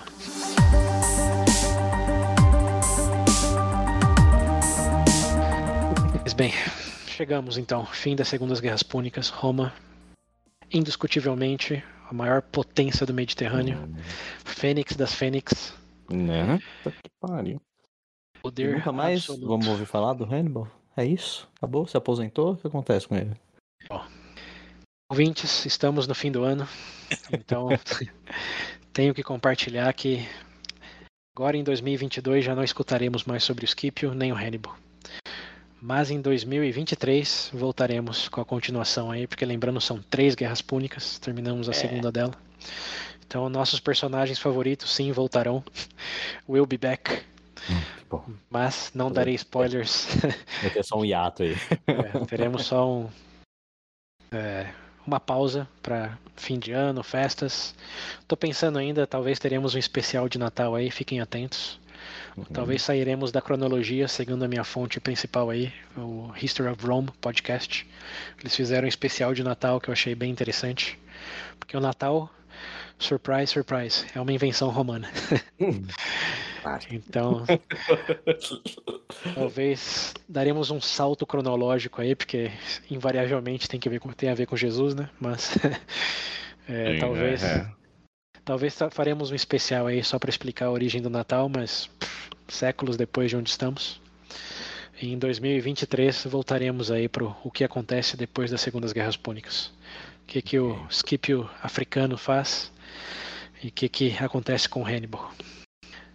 Também não pode esquecer do povo da Grécia lá, Macedônia. Lembra o Filipe V, que eu falei que ia gerar um spin-off? Hum, verdade, é. Que a Primeira Guerra não foi nada demais, mas. A primeira ficou contida lá na, no território grego. Mas Sim. a segunda, surpresas estão por, por vir. Hum. As batalhas de Roma não, não terminaram. Não terminaram. É. Mas tem uma coisa que Roma gosta de fazer é brigar com os outros. Então... É, é tretar. Então. É, é, isso aí. Não, não, não, não se tristeçam. Acabou essa treta, mas muitas outras estão por vir. Tá longe de terminar, relaxa. É, bem longe. 2023 promete. Mas é isso aí. Esperamos que vocês tenham curtido toda essa reviravolta aí no que talvez seja o arco mais dramático da história de Roma. Com os personagens mais icônicos e com as maiores reviravoltas. O moleque aí, o moleque é bom, o moleque é bom, mas, pô. Hannibal. É, Tô triste por ele ainda. Acabou com o meu dia.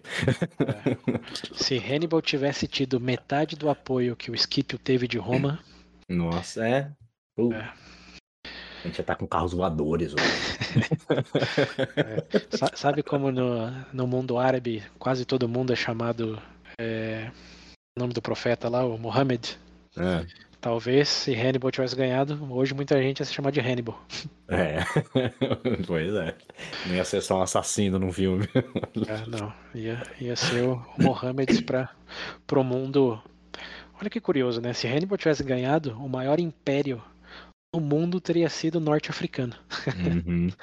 Quem diria, hein? É, que estava com colônias de exploração na Europa. E a Espanha, que a Espanha já era uma delas, na Itália passaria a ser outra.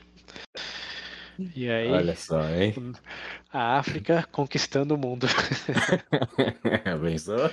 Olha, como o mundo teria dado uma é, volta, ponta cabeça total. Total. Pois é, historicamente, geograficamente, tudo a vez. Onde estaríamos? Isso para mim é, é razão suficiente para investir em construir máquinas que explorem multiversos. Para explorar essa linha do lembro, tempo. Eu sempre lembro do episódio do Futurama.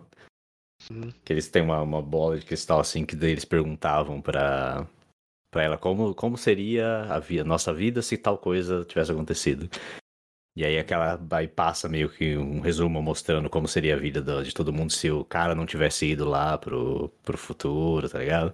É se tal personagem não existisse, aí vai mostrando as vários universos diferentes, assim, de, do que poderia ter sido. Eu falei, eu queria isso. Multiverso é um conceito interessante.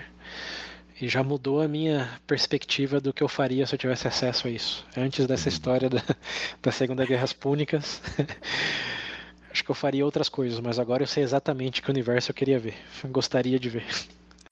é, pois é, isso aí eu queria muito ver.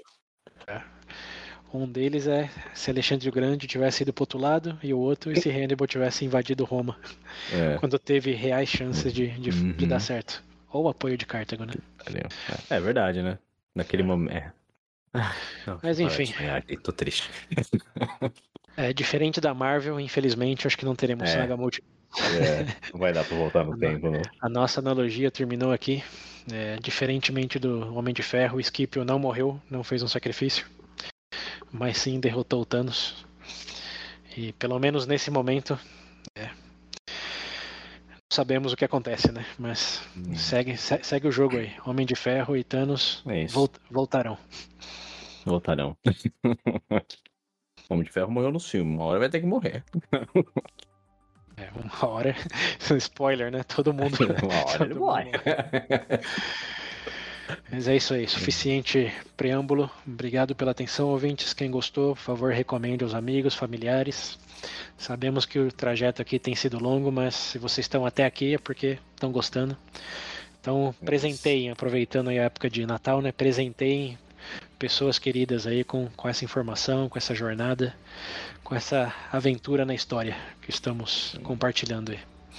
Bom, é isso, galera. Até até 2023, Até na continuação 2023. dessa história.